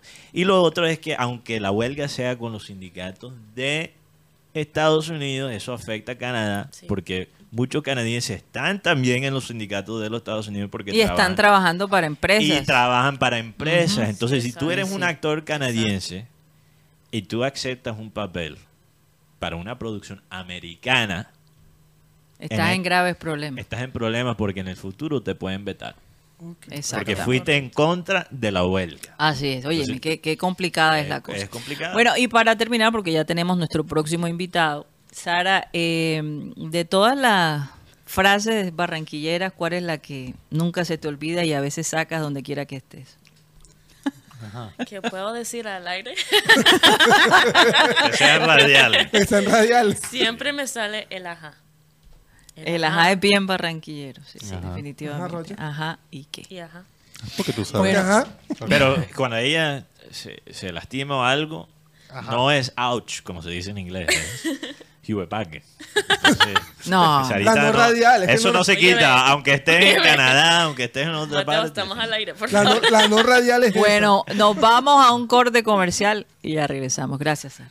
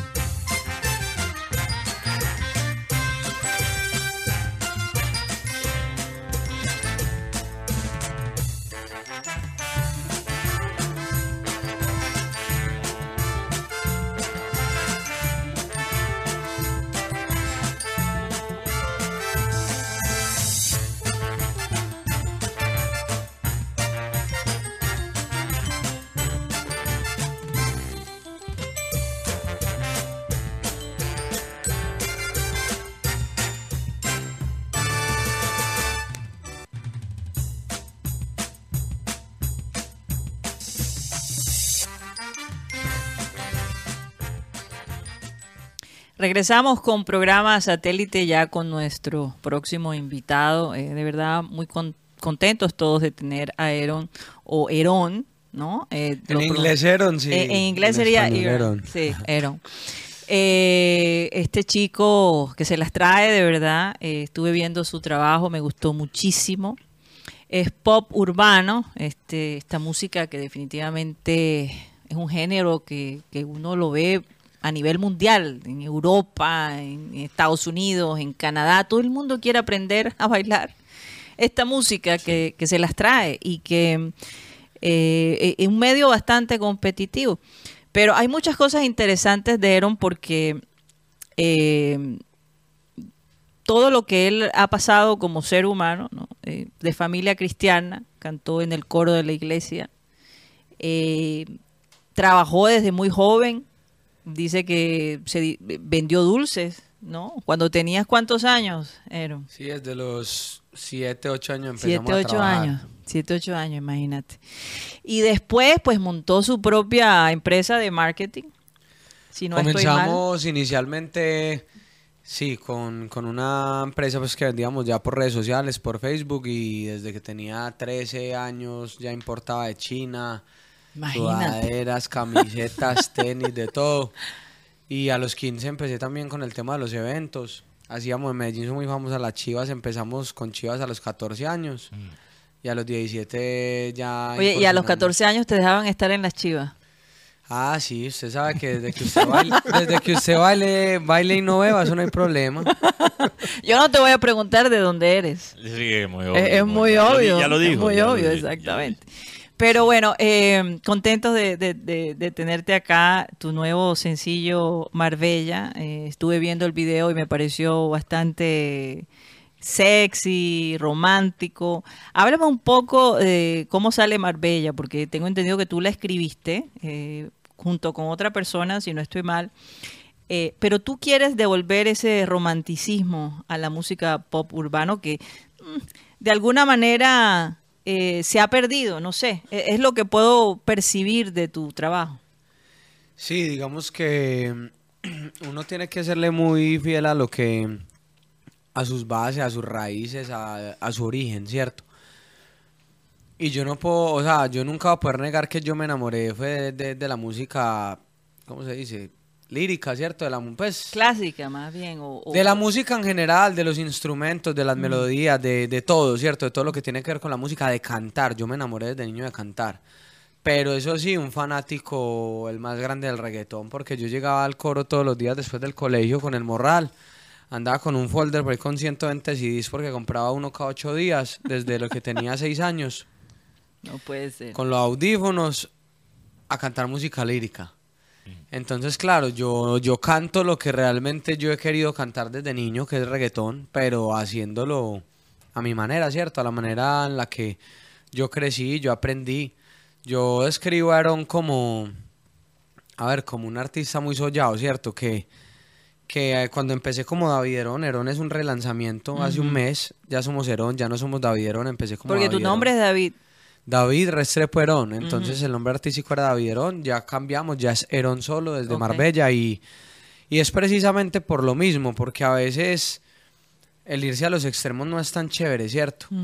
Y, y eso es lo que nosotros a través de Herón queremos transmitir, un, un contraste muy bacano, no decir un equilibrio, sino un contraste entre lo romántico y lo urbano. O sea, si ustedes escuchan Marbella, tiene guitarras, violines, eh, castañuelas, un montón de sonidos de flamenco, pero también tiene el kick del reggaetón, pues de los productores de Medellín que, que le meten duro a eso y de músicos con guitarra, con, con piano, más de 12 personas aplaudiendo y cantando en un estudio. O sea, eh, realmente es una creación, es música, ¿cierto?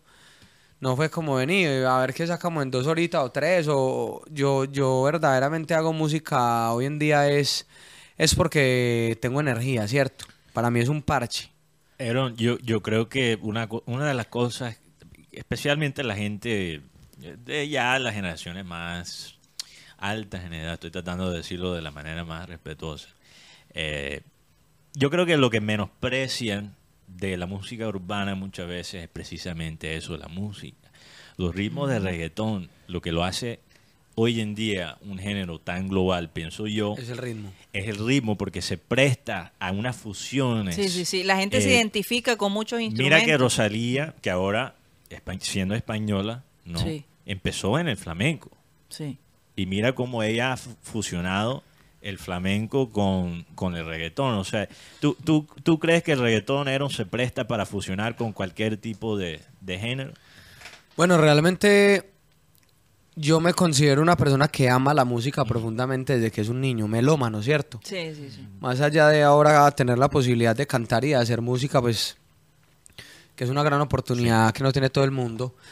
eh, yo considero que el reggaetón tiene algo que viene en la esencia, en las raíces de, de los seres humanos, por lo menos desde, por lo menos desde el ritmo, ¿cierto?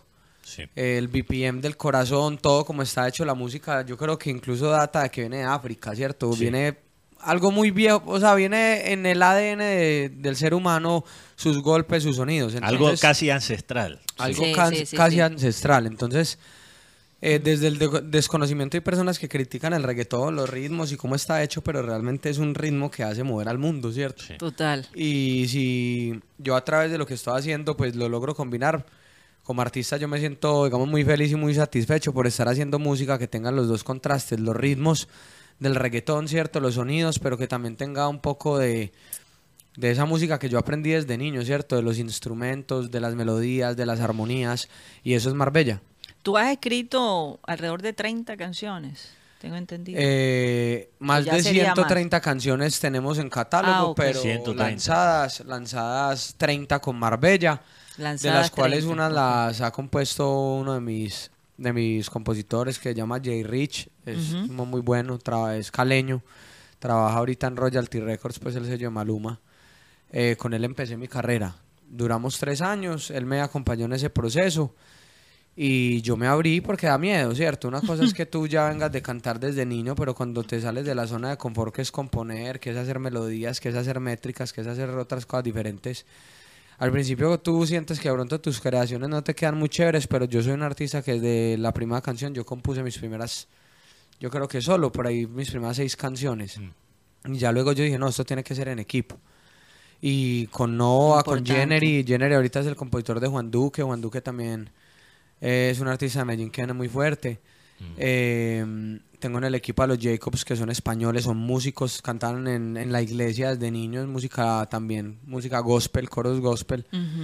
Y estoy trabajando con gente que tiene como ese contraste que yo les digo, como tiene a medallo en la sangre, pero también tiene la música en la sangre. Oye, qué chévere. Yo quería preguntarle a Aaron sobre precisamente su, o sea, su ciudad natal, ¿no? Mm. Medallo, Medellín.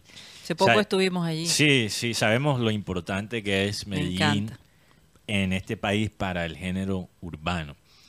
Incluso muchas veces el talento de otras partes, particularmente yo lo he visto aquí de primera mano, como el talento barranquillero en el género urbano muchas veces le toca ir a sí, Medellín. sí, así es. Y, y eso habla, yo creo que de una actitud, una filosofía en Medellín sobre la música urbana que funciona. Y mi teoría, yo quis- quisiera saber cuál es tu, tu opinión, mi teoría es que esa actitud empresarial, de, ese manejo de negocio, porque la música, la industria de la música no solo es talento, sino Es una empresa. es un negocio también. ¿Tú crees que en Medellín se entiende más el negocio de la música y por eso es el, la capital de la música urbana en, en Colombia? Pues yo creería que Medellín es una ciudad muy particular porque, o sea, es, es como un epicentro, ¿cierto? Es como un lugar donde hay demasiada energía, demasiada energía concentrada en un solo lugar. Y eso ha hecho que, que digamos que Medellín a través de los grandes exponentes se vuelva, digamos, una lupa del mundo donde la gente quiere ir, quiere viajar y ya pues en estos momentos me decían hace poco que es la ciudad más visitada de Colombia gracias a, a eso mismo, ¿cierto? No, y Porque- una de las ciudades más visitadas en el mundo. Sí. Salió en una revista Es que, especializada. es que Es estamos hablando de seis artistas mundiales jalando una Sí, sola sí, sí. ciudad. O sea, Sí, sí. Carol G, J Balvin, Nicky Jam, Manuel Turi. O sea, todos los Por que... favor, es- sí. Maluma, todos los que están en la cultura de Medellín. Sí. Sin contar la cantidad que están saliendo, Bless, Ryan Castro, pues, que ya no están saliendo, son gran- ya Ya artistas son muy grandes, grandes. sí. Pero que son más nuevos, ¿cierto? Dentro de la trayectoria de, de Medellín. Es una Y son- fábrica de... Son de- demasiados artistas, entonces yo tengo estudio y, y en Medellín pueden haber pagado otros 400 estudios, ¿cierto? Entonces, tú dices, no, quiero hacer música. eh, ah, no, aquí, aquí, aquí, aquí, aquí, aquí, aquí, en todas partes hay donde hacer música. Entonces, yo dije, a ver, dentro de lo que yo soy como paisa, como, pues digamos que yo amo, amo mi país, amo, amo también mi ciudad. Eh, yo al principio no iba mucho como, como el- dentro de la ola de- del perreo, de pronto de, de este tipo de música.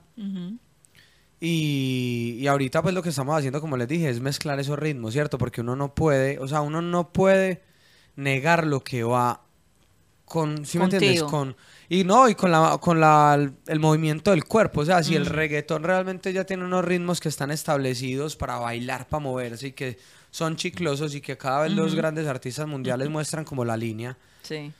Hay que entender, como tú decías ahorita, el negocio y, y- y dentro de entender Y el creer negocio, en el producto que estás vendiendo, por supuesto. pero también calidad. montarse en la ola siendo tú mismo, ¿cierto? Si tú escuchas Marbella, Marbella no es la canción pues Bueno. que es súper exageradamente limpia, ¿no? Tiene picante, Sí, tiene, claro. tiene sus chanteitos, tiene su estilo, su interpretación, su ritmo. Habla de cosas bacanas de la vida, de, de- de viajar, de disfrutar, de subir de nivel, de, de frontear un poquito ahí como de, de ese picantico que también tiene el reggaetón. Oye, deberíamos, eh, ¿por qué no nos cantas a capela acá, Marbella? ¿Qué te parece? Claro que sí, vamos a cantarla pues. Vamos a cantarla, vamos a escucharla. Y entonces dice así. Me gustas desde el aire, tú estás hecha mis eyes. Cuando te miro me voy en un vibe. Hace tiempo estoy loco por ti. No soy el mismo de ayer. Ahora jugamos en otro nivel. Ya no me importa ganar o perder. Me quedé sin millas por irme tras tu piel. Súper, súper. ¿Y el coro? Un aplauso Coro, ahí. el coro, el coro. El coro ¿Cómo dice- cómo va el el coro coro? dice, Lo más importante. Pa' perrear contigo en Marbella, mesero tráigame otra botella y hacerlo como la noche aquella que lo hicimos en Medellín. Solo quiero que seas mi estrella, haces que la luna se vea más bella. Ando siguiendo tus huellas para no olvidarme de ti. Santo Dios. Oye, eh, ¿el cantar te ha ayudado con las chicas? Yo creo que más allá del cantar, porque el cantar es algo más nuevo, yo creo que lo que uno le ayuda con la chica y con cualquier cosa en la vida. es la Así bota el actitud. café. Es la actitud. actitud, ¿sí o no? Es la actitud y uno a veces se le olvida, ¿cierto? Porque lo que aplica para una cosa aplica para todo. Así es. Solo que hay que ponerle esa actitud a todo, ¿cierto? Eh, Estoy totalmente de acuerdo contigo. A los negocios, a la vida, a la música. Imagina donde usted llegara a hacer una canción, no, vamos a ver qué sale, no le sale No, nada. pero definitivamente ayuda, ¿no te Lo, parece? lo que pasa, yo creo que ayuda, Ayuda, Karina. sí. Yo creo que Oye, ayu- componerte, que Sí. alguien te pueda componer una canción, eso no es cualquier cosa. yo creo que también ayuda porque, como dice Aaron, tú estás, te estás exponiendo. Mm. Te toca, cuando tú cantas en frente de personas, te, te toca ser vulnerable, te toca exponer parte de ti que a lo mejor muchas personas lo guardan. Entonces, eso siempre va a ser una cosa atractiva, creo yo. Ahora, yo le quería preguntar a Aaron, porque... Oye, yo- pero Juan Sí. Carlos Rocha. Ah, sí, sí, sí. No, no, no quiero dominar, Benjamín, perdón, do- perdón. perdón. dominamos la entrevista Yo- y esta sí, gente claro, callada. claro, no tienen claro. nada que preguntar, señores. Bueno, eh, con, la, primero, con, la, con la bienvenida a Barranquilla, Aaron, eh, estaba viendo tu, tu cuenta en YouTube. que tiene buenos números. eh, de todo eso, ¿cuál fue la canción que tú pensaste que "Oh, será que pega y, y fue un éxito?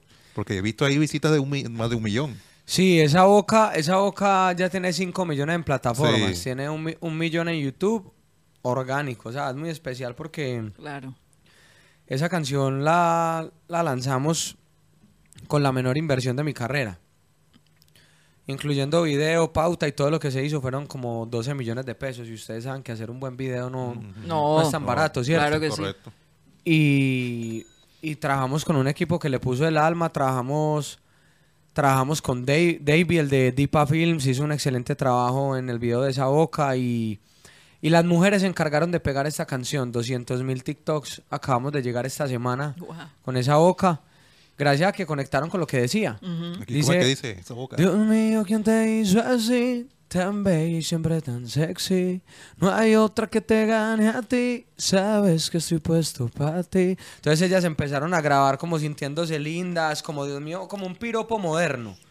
Y eso se empezó a viralizar, Sí. pero a un nivel que eran 7000 TikToks al día, una cosa impresionante. Ah, eso- eso el año pasado. sí, claro Oye, que eso sí. del TikTok, cuando tú estás armando la canción, eh, ¿tú piensas en TikTok? O después, Después que ya está después montado. de ya está montado la canción, piensas cómo lo puedes quizás alinear. Es una buena Un factor. Yo con esa boca no pensé nada, o sea, literalmente fue una, una reina que, que se hizo un video, luego en México lo cogió Bárbara de Regil, empezó a subir historias, lo hizo que la canción se expusiera más en México, se empezó a viralizar en México por TikTok, luego en otros países pues cercanos y, y fue impresionante porque pues imagínense, la canción salió sin inversión, orgánicamente logramos en mi YouTube como...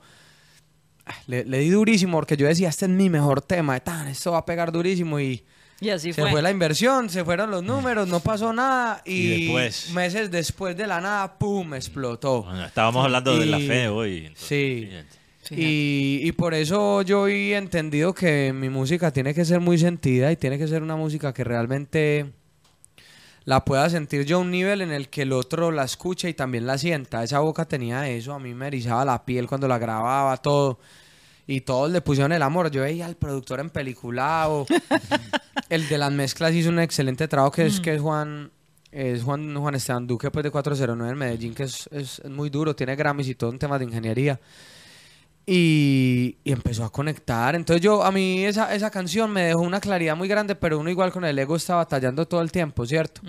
Claro. Y yo sabía que tenía que ir más por el lado de la música, por el lado de, de hacer la mejor música que yo pudiera hacer para compartírsela al mundo y que de pronto los números van a llegar de otra manera diferente, ¿cierto? Diferente no porque no haya inversión, hay inversión, hay trabajo, hay muchas cosas, hay equipo, pero, pero muchas veces los artistas piensan que solo se trata de tener un millón de dólares para meterle una canción y si la canción es una Ah, no, mierda... ah, exacto. Sí, es. Y si Sí. la canción, la verdad es que es una mierda, así le metas dos millones de dólares, no va a pasar nada. Exactamente. Entonces, exactamente. no, lo, lo que hace lo orgánico y lo que hace lo real. Le no. sacamos tarjeta amarilla No, no, a no, Iron. no, no, no, los invitados, Visitante, lo- lo- visitante. los invitados pueden decir lo que Ah, no, ya no, si Guti es sale una con- broma, es una no, broma. No, no. Si ya si Guti sale, sale con esa vaina o si yo me paso de, de piña que, que suele ocurrir. Ustedes son de casa, los Sí. invitados no. Eh, Oye, Oye, eh, pero sí. yo quería preguntarle a Aaron si eh, en algún momento, o qué piensas, pues, de dedicarle una canción a, a- a- a una relación que se acabó.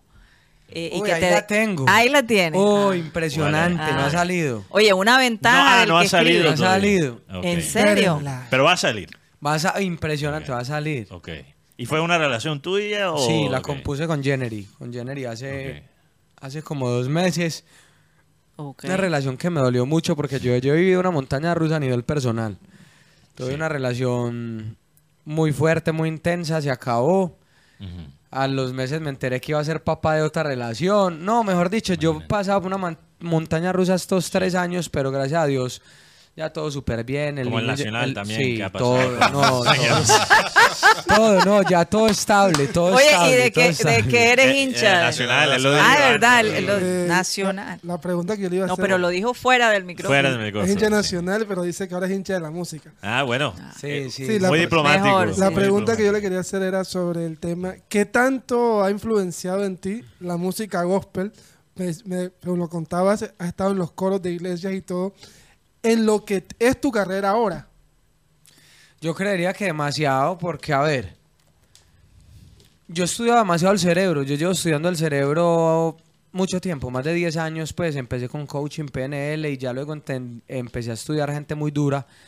Y lo que explican es que todo en el cerebro son canales neuronales, ¿cierto? Son maneras de hacer las cosas, maneras de sentir, maneras que tú relacionas con tu infancia, con lo que tú aprendes. Entonces, obviamente, si un artista crece en el barrio, pues su manera de sentir es muy clara es del barrio, es de la calle, ¿cierto? Yo crecí con dificultades, muchas dificultades económicas, pero yo crecí en el poblado, ¿cierto? En un colegio estrato 6. Allá estudió Fade, estudió Manuel Turizo en el mismo colegio. Wow. En Sí, el mismo colegio. Agudelo 888. Muchos artistas han salido del San José. Shakira fue entrenada por mi director del coro. Sí. Entonces, sea, es un colegio donde era muy bacano Ah, pensé porque... que iba a decir que Shakira había estudiado en tu colegio No, y ahí sí no, tenemos no, un problema. No, no, el director, no. Ella- fue- No, el, Ella el en mi director, el director del coro, el que me educó a mí vocalmente, fue el mismo Ah, que trabajó con Shakira en el coro Sí. del colegio. Eh, entonces digamos que cuando tú ya asocias a que algo que te gusta es melodioso, es, es como musicalmente un poco más, a ver, ¿cómo se dice eso? Como más musical, ¿cierto? Sí. Más musical, esa es la palabra porque hay canciones, hay canciones que son más habladas, hay canciones que de pronto son más, más interpretadas, con más letra, Sí. con, con Sí. más armonías, más melodías. Tiran más hacia el Sí. rap también. Un poquito Hay otras más, que son más calle, exacto, Sí. tiran más hacia ritmos, música, Sí. pero de otra, más música como tipo calle, ¿cierto? Sí. Entonces, ah, yo me demoré cuatro años encontrando ese equilibrio, ¿cierto? Entre encontrar la manera de llevar esa música que yo sentía desde que era un niño en la iglesia y que yo cantaba y que yo escuchaba en, en el reggaetón y de mezclarle lo que yo tengo también desde niño, que es como ese flow de pelado del poblado de Medellín, pero con mucha calle. O sea, yo puedo tener calle, me refiero a... O sea, yo era un pelado de 11 años con mi mejor amigo que teníamos un combo de bicicletas por las calles, recogíamos libros usados, los vendíamos. O sea, éramos... Oye, se ve que, que la pasaste chévere en tu niñez. Sí. Sí, porque cuando no uno se la perdiste está ni un minuto del tiempo. Cuando uno se la está rebuscando, uno no, pues, El uno no, uno no sí. piensa, uno no piensa y No, uno me vive. Y al estar viviendo, uno es feliz. A mí Y tú yo siento- sabes, en Medellín, ese es, un- es parte de la cultura de ustedes. Sí. Eh, como en los Estados Unidos, la gente Bueno. trabaja, los, los jóvenes trabajan allá desde muy jóvenes. yo creo que el rebusque es algo que, que nos une como país. Sí, como Eh, colombianos, claro. la verdad- acá- sí, es que eh, cada ciudad tiene su propia versión Sí, de su- rebusque. de rebusque. Aquí también somos bastante creativos. Pero un país, en Dios un país mío. tan dividido, lo que nos une muchas veces es eso. Esa actitud de, de rebusque. Sí, total. Eh, ¿qué, qué piensas de.? ¿Tú has tenido contacto con los artistas urbanos aquí en Barranquilla? ¿Ha- ¿Has podido hacer enlaces con.? Eh, soy, soy, pues, a ver, he tenido la posibilidad de, de compartir mucho con Toto y el Frío. En el 2000, 2021 tuvimos tres conciertos. Nosotros los organizamos, tuvimos la posibilidad de compartir, de conectar, de... Cierto, de estar ahí, digamos, de escuchar un poco de su historia, de su proceso. eh, compartió Tarima con Vele. Sí. En el estadio de Medellín cantamos el año pasado con Juan Luis Guerra y Don Omar. Estuvimos ahí cantando, compartiendo Qué chévere, camerino. wow. Eh, Juan Luis Guerra, tremendo escritor. Impresionante. Ese concierto fue muy especial porque eran puros conciertos que... Eran puros artistas dentro del concierto que amaban la música. Sí, O sea, y con mucha los- profundidad en sus letras. Todos Entonces, los que todos los que cantamos, yo creo que éramos artistas muy románticos o artistas que realmente respetan y aman la aman la música y eso es lo que no se puede perder porque uno a veces desde el marketing por querer llamar la atención, querer de pronto ser reconocido se equivoca. Yo tuve muchos temas por querer trabajar con influenciadores y crecer rápido y de todo y, y de pronto no entender que lo más importante era la música la música que estábamos haciendo, no tanto el reconocimiento, ¿cierto? A la Mm. hora del te... Tú sacas una canción que le toca al alma a alguien y... Nada, te quedaste en su corazón. Y ya, o sea, eso no lo compras con nada, ni con un view, ni con, con nada, ¿cierto? Entonces, yo he venido aprendiendo eso el último tiempo. En la música hay incompetencia desleal. Como, en- como en todos los... Por favor. Tremenda Una pregunta. Como en, to- como en todos los campos de juego, como en todos los campos de juego, yo creería que hay gente que juega bien, gente que juega sucio, gente que, que realmente quiere entre, entre él y sus colegas, colegas apoyarse. O sea, no es tan fácil porque al ser artista todos, todos tenemos una manera de ver el mundo muy diferente, ¿cierto? Pero uno se va dando con ciertos artistas como que vos sentís cierto feeling, como que piensan similar, ven la vida igual. Pero como en cualquier, en cualquier juego, ¿cierto? Como en el ajedrez, hay gente que juega sucio, hay gente que no. En, en, en esa industria también hay gente que hace las cosas con amor, por ayudar, por sumar, por meterle, por crecer. Y hay otra gente que hace por aplastar. Y, y está bien, porque es que eso es la vida, ¿no? No, es un- Eso es la vida. En la vida también la dificultad te hace más fuerte y en la vida también el, el desarrollar como ese callo. Eso hablamos al principio del programa, que no, no te hace ser campeón o exitoso eh, todos tus éxitos, pero también tus fracasos. Y lo que y- aprende. y lo que aprendes eso es lo en que medio yo- de eso. Eso es lo que yo he sido en la vida desde, desde pelado, un pelado que Pues no sé, desde mi realidad económica, de cuando era niño me podía sentir un fracasado respecto a mis amigos. Estudiamos en un colegio estrato 6 y la realidad de mi casa era estrato 2 o 3. O sea, usted abría la nevera, un paquete de mortadelas y un limón. ¿sí? Y éramos mi hermano y yo peleando a ver a quién le tocaban tres mortadelas y a quién- al otro el dos, pero éramos felices, ¿sí o no? Métala al microondas, échele limón y hágale. Felices en documentado. Sí, porque cuando uno está viendo esas situaciones, pues y cuando es niño sobre todo, uno como que, ah, esto es lo que hay, esto es lo que se hace, y esa es la actitud que uno nunca puede perder en la vida, esa actitud de niño, ¿cierto? Esa actitud de lo que haya, donde toque, donde haya y que de dormir. adaptarse, de adaptarse. Yo soy fresco y la gente a veces lo ve, lo ve a uno y piensa, no, este pelado debe ser un creído y la realidad es que yo soy... Un bollón, yo soy como dice mi, mi cucha, de lavar y planchar, ¿sí me entiende? Donde toque, porque eso es la vida y la Mm. Vida... que, de, de verdad, eh, porque cuando el éxito llega, hay personas que cambian mucho. No, y Aaron, lo que pasa es que la ¿Verdad? gente confunde muchas veces el autoestima y la seguridad con la prepotencia. Exacto. Con bollonería. No, el ego es importante. Es importante, El ego pero- es importante porque el ego es, a ver, el ego es tu identidad, ¿cierto? Es lo que te define. Por de ejemplo, acuerdo. yo sé que me puse esta ropa y de todo porque yo tengo un personaje artístico donde eso es lo que le gusta a David. David se, Claro. se viste como le gusta. Pero realmente yo sé que esto es parte del personaje que es ego, pero yo sé que en el fondo de mi ser soy una persona sencilla, ¿cierto? Una persona que disfruta lo que haya, ¿cierto? No siempre, no siempre fue así porque cuando, cuando yo me lancé como artista, yo venía a ser el más exitoso dentro del rango de edad en una industria, ¿cierto? Donde a los 22 años, digamos que yo ya era libre en todos los aspectos, financieramente, en todos los aspectos. Y yo ya me sentía como...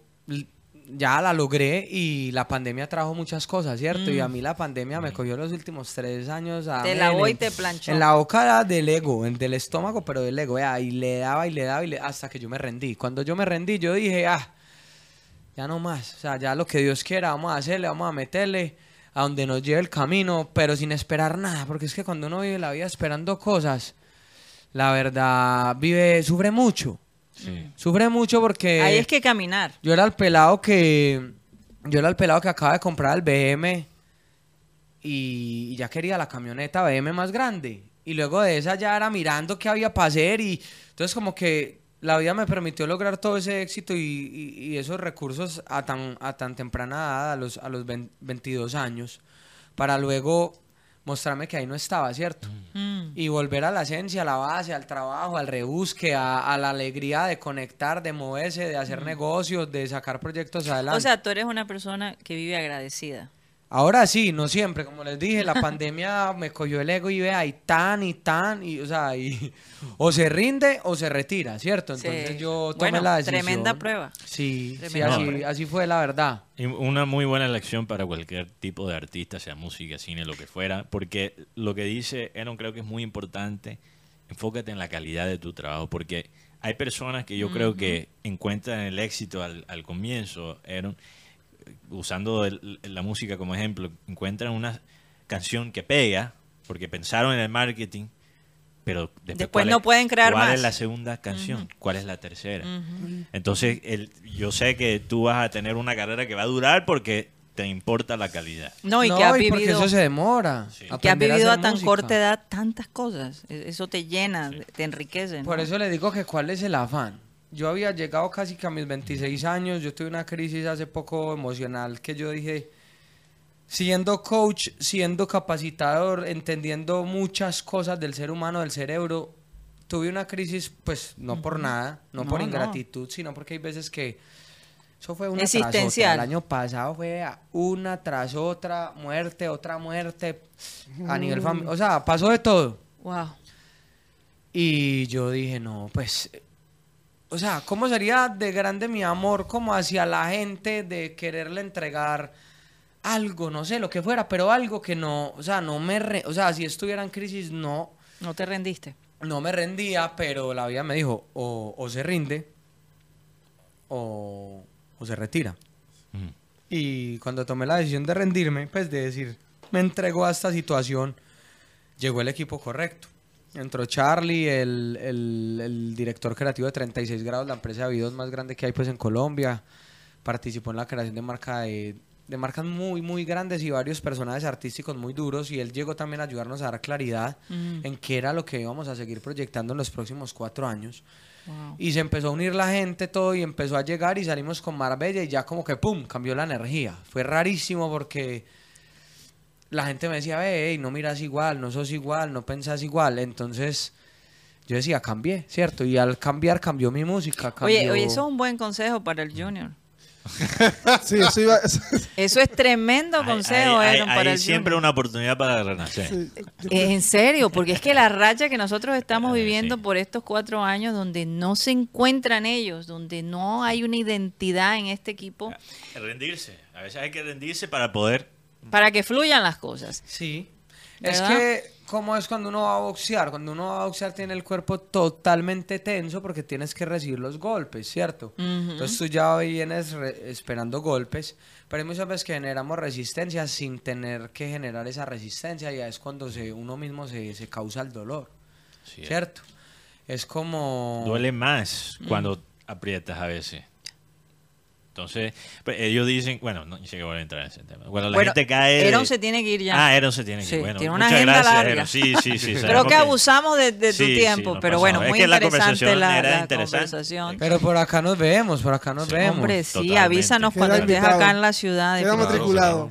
Sí, y. Guti obviamente le interesa porque Guti es un cristiano, pero a veces no se siente cómodo perreando. Entonces él quiere ¿Sabes? Entender. Exacto. Tremendo ejemplo, Tremendo Guti. ejemplo, Sabes Guti. que hoy, hoy es, hoy es, bueno, hoy no mañana, se Ajá. cumplen 18, 19 años de la muerte de uno de los mejores cantantes de vallenatos Sí. jóvenes, como Calé Morales.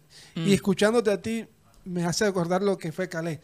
Ya era médico a los 21 años. El mejor cantante, el papá de la nueva ola. Y lastimosamente se lo lleva a la, se lo lleva a la muerte. A lo mejor ya estaba listo el hombre. Sí, Sí, ya. ya hizo Oye, lo ¿por qué quieres salar a.? ¿Por qué No, quieres no, salar No, no, por no, Dios, Pero no. ¿sabe qué? A lo mejor ya estaba Cada listo. quien el- le llega el estaba momento Ya estaba es. listo el hombre porque es que Ya hizo todo lo que tenía Vivió el que hacer. proceso. Sí. Y uno no Y tenía- mira, todavía lo recuerdan. Su Demasiado. legado es extenso. Así que bueno, Aaron, muchas gracias por haber estado con nosotros. Un placer. Invita a la gente a que escuche Marbella. Y en tus ¿Dónde redes te pueden? sociales, claro. En tus redes sociales. Bueno, a todos los televidentes, a, a todos los que nos escuchan, les habla Herón, muy feliz de estar aquí en la ciudad de Barranquilla, una ciudad maravillosa. Yo acá viví un tiempo, hace unos años, Sí. y bueno, Ah. hoy volvimos acá a hacer gira de medios por primera vez en Barranquilla. Y los quiero invitar a que escuchen mi nuevo sencillo, se llama Marbella, está increíble. Grabamos el video en España, en la ciudad de Marbella, también les van a encantar las tomas. Y escuchen esta canción.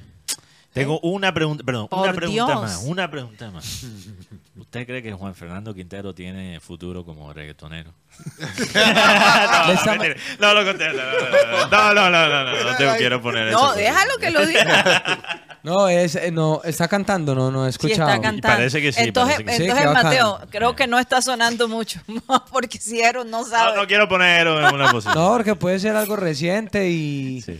Ya lleva ratico. y él. no, no he escuchado, pero voy a escuchar. Créanme, créanme que voy a escuchar. Ok, lo dejamos para la próxima. entonces. Bueno, muchas gracias, un abrazo, gracias de verdad por haber estado con nosotros. Se nos acabó el tiempo, vamos a pedirle a nuestro amado Abel González Chávez que por favor despida el programa.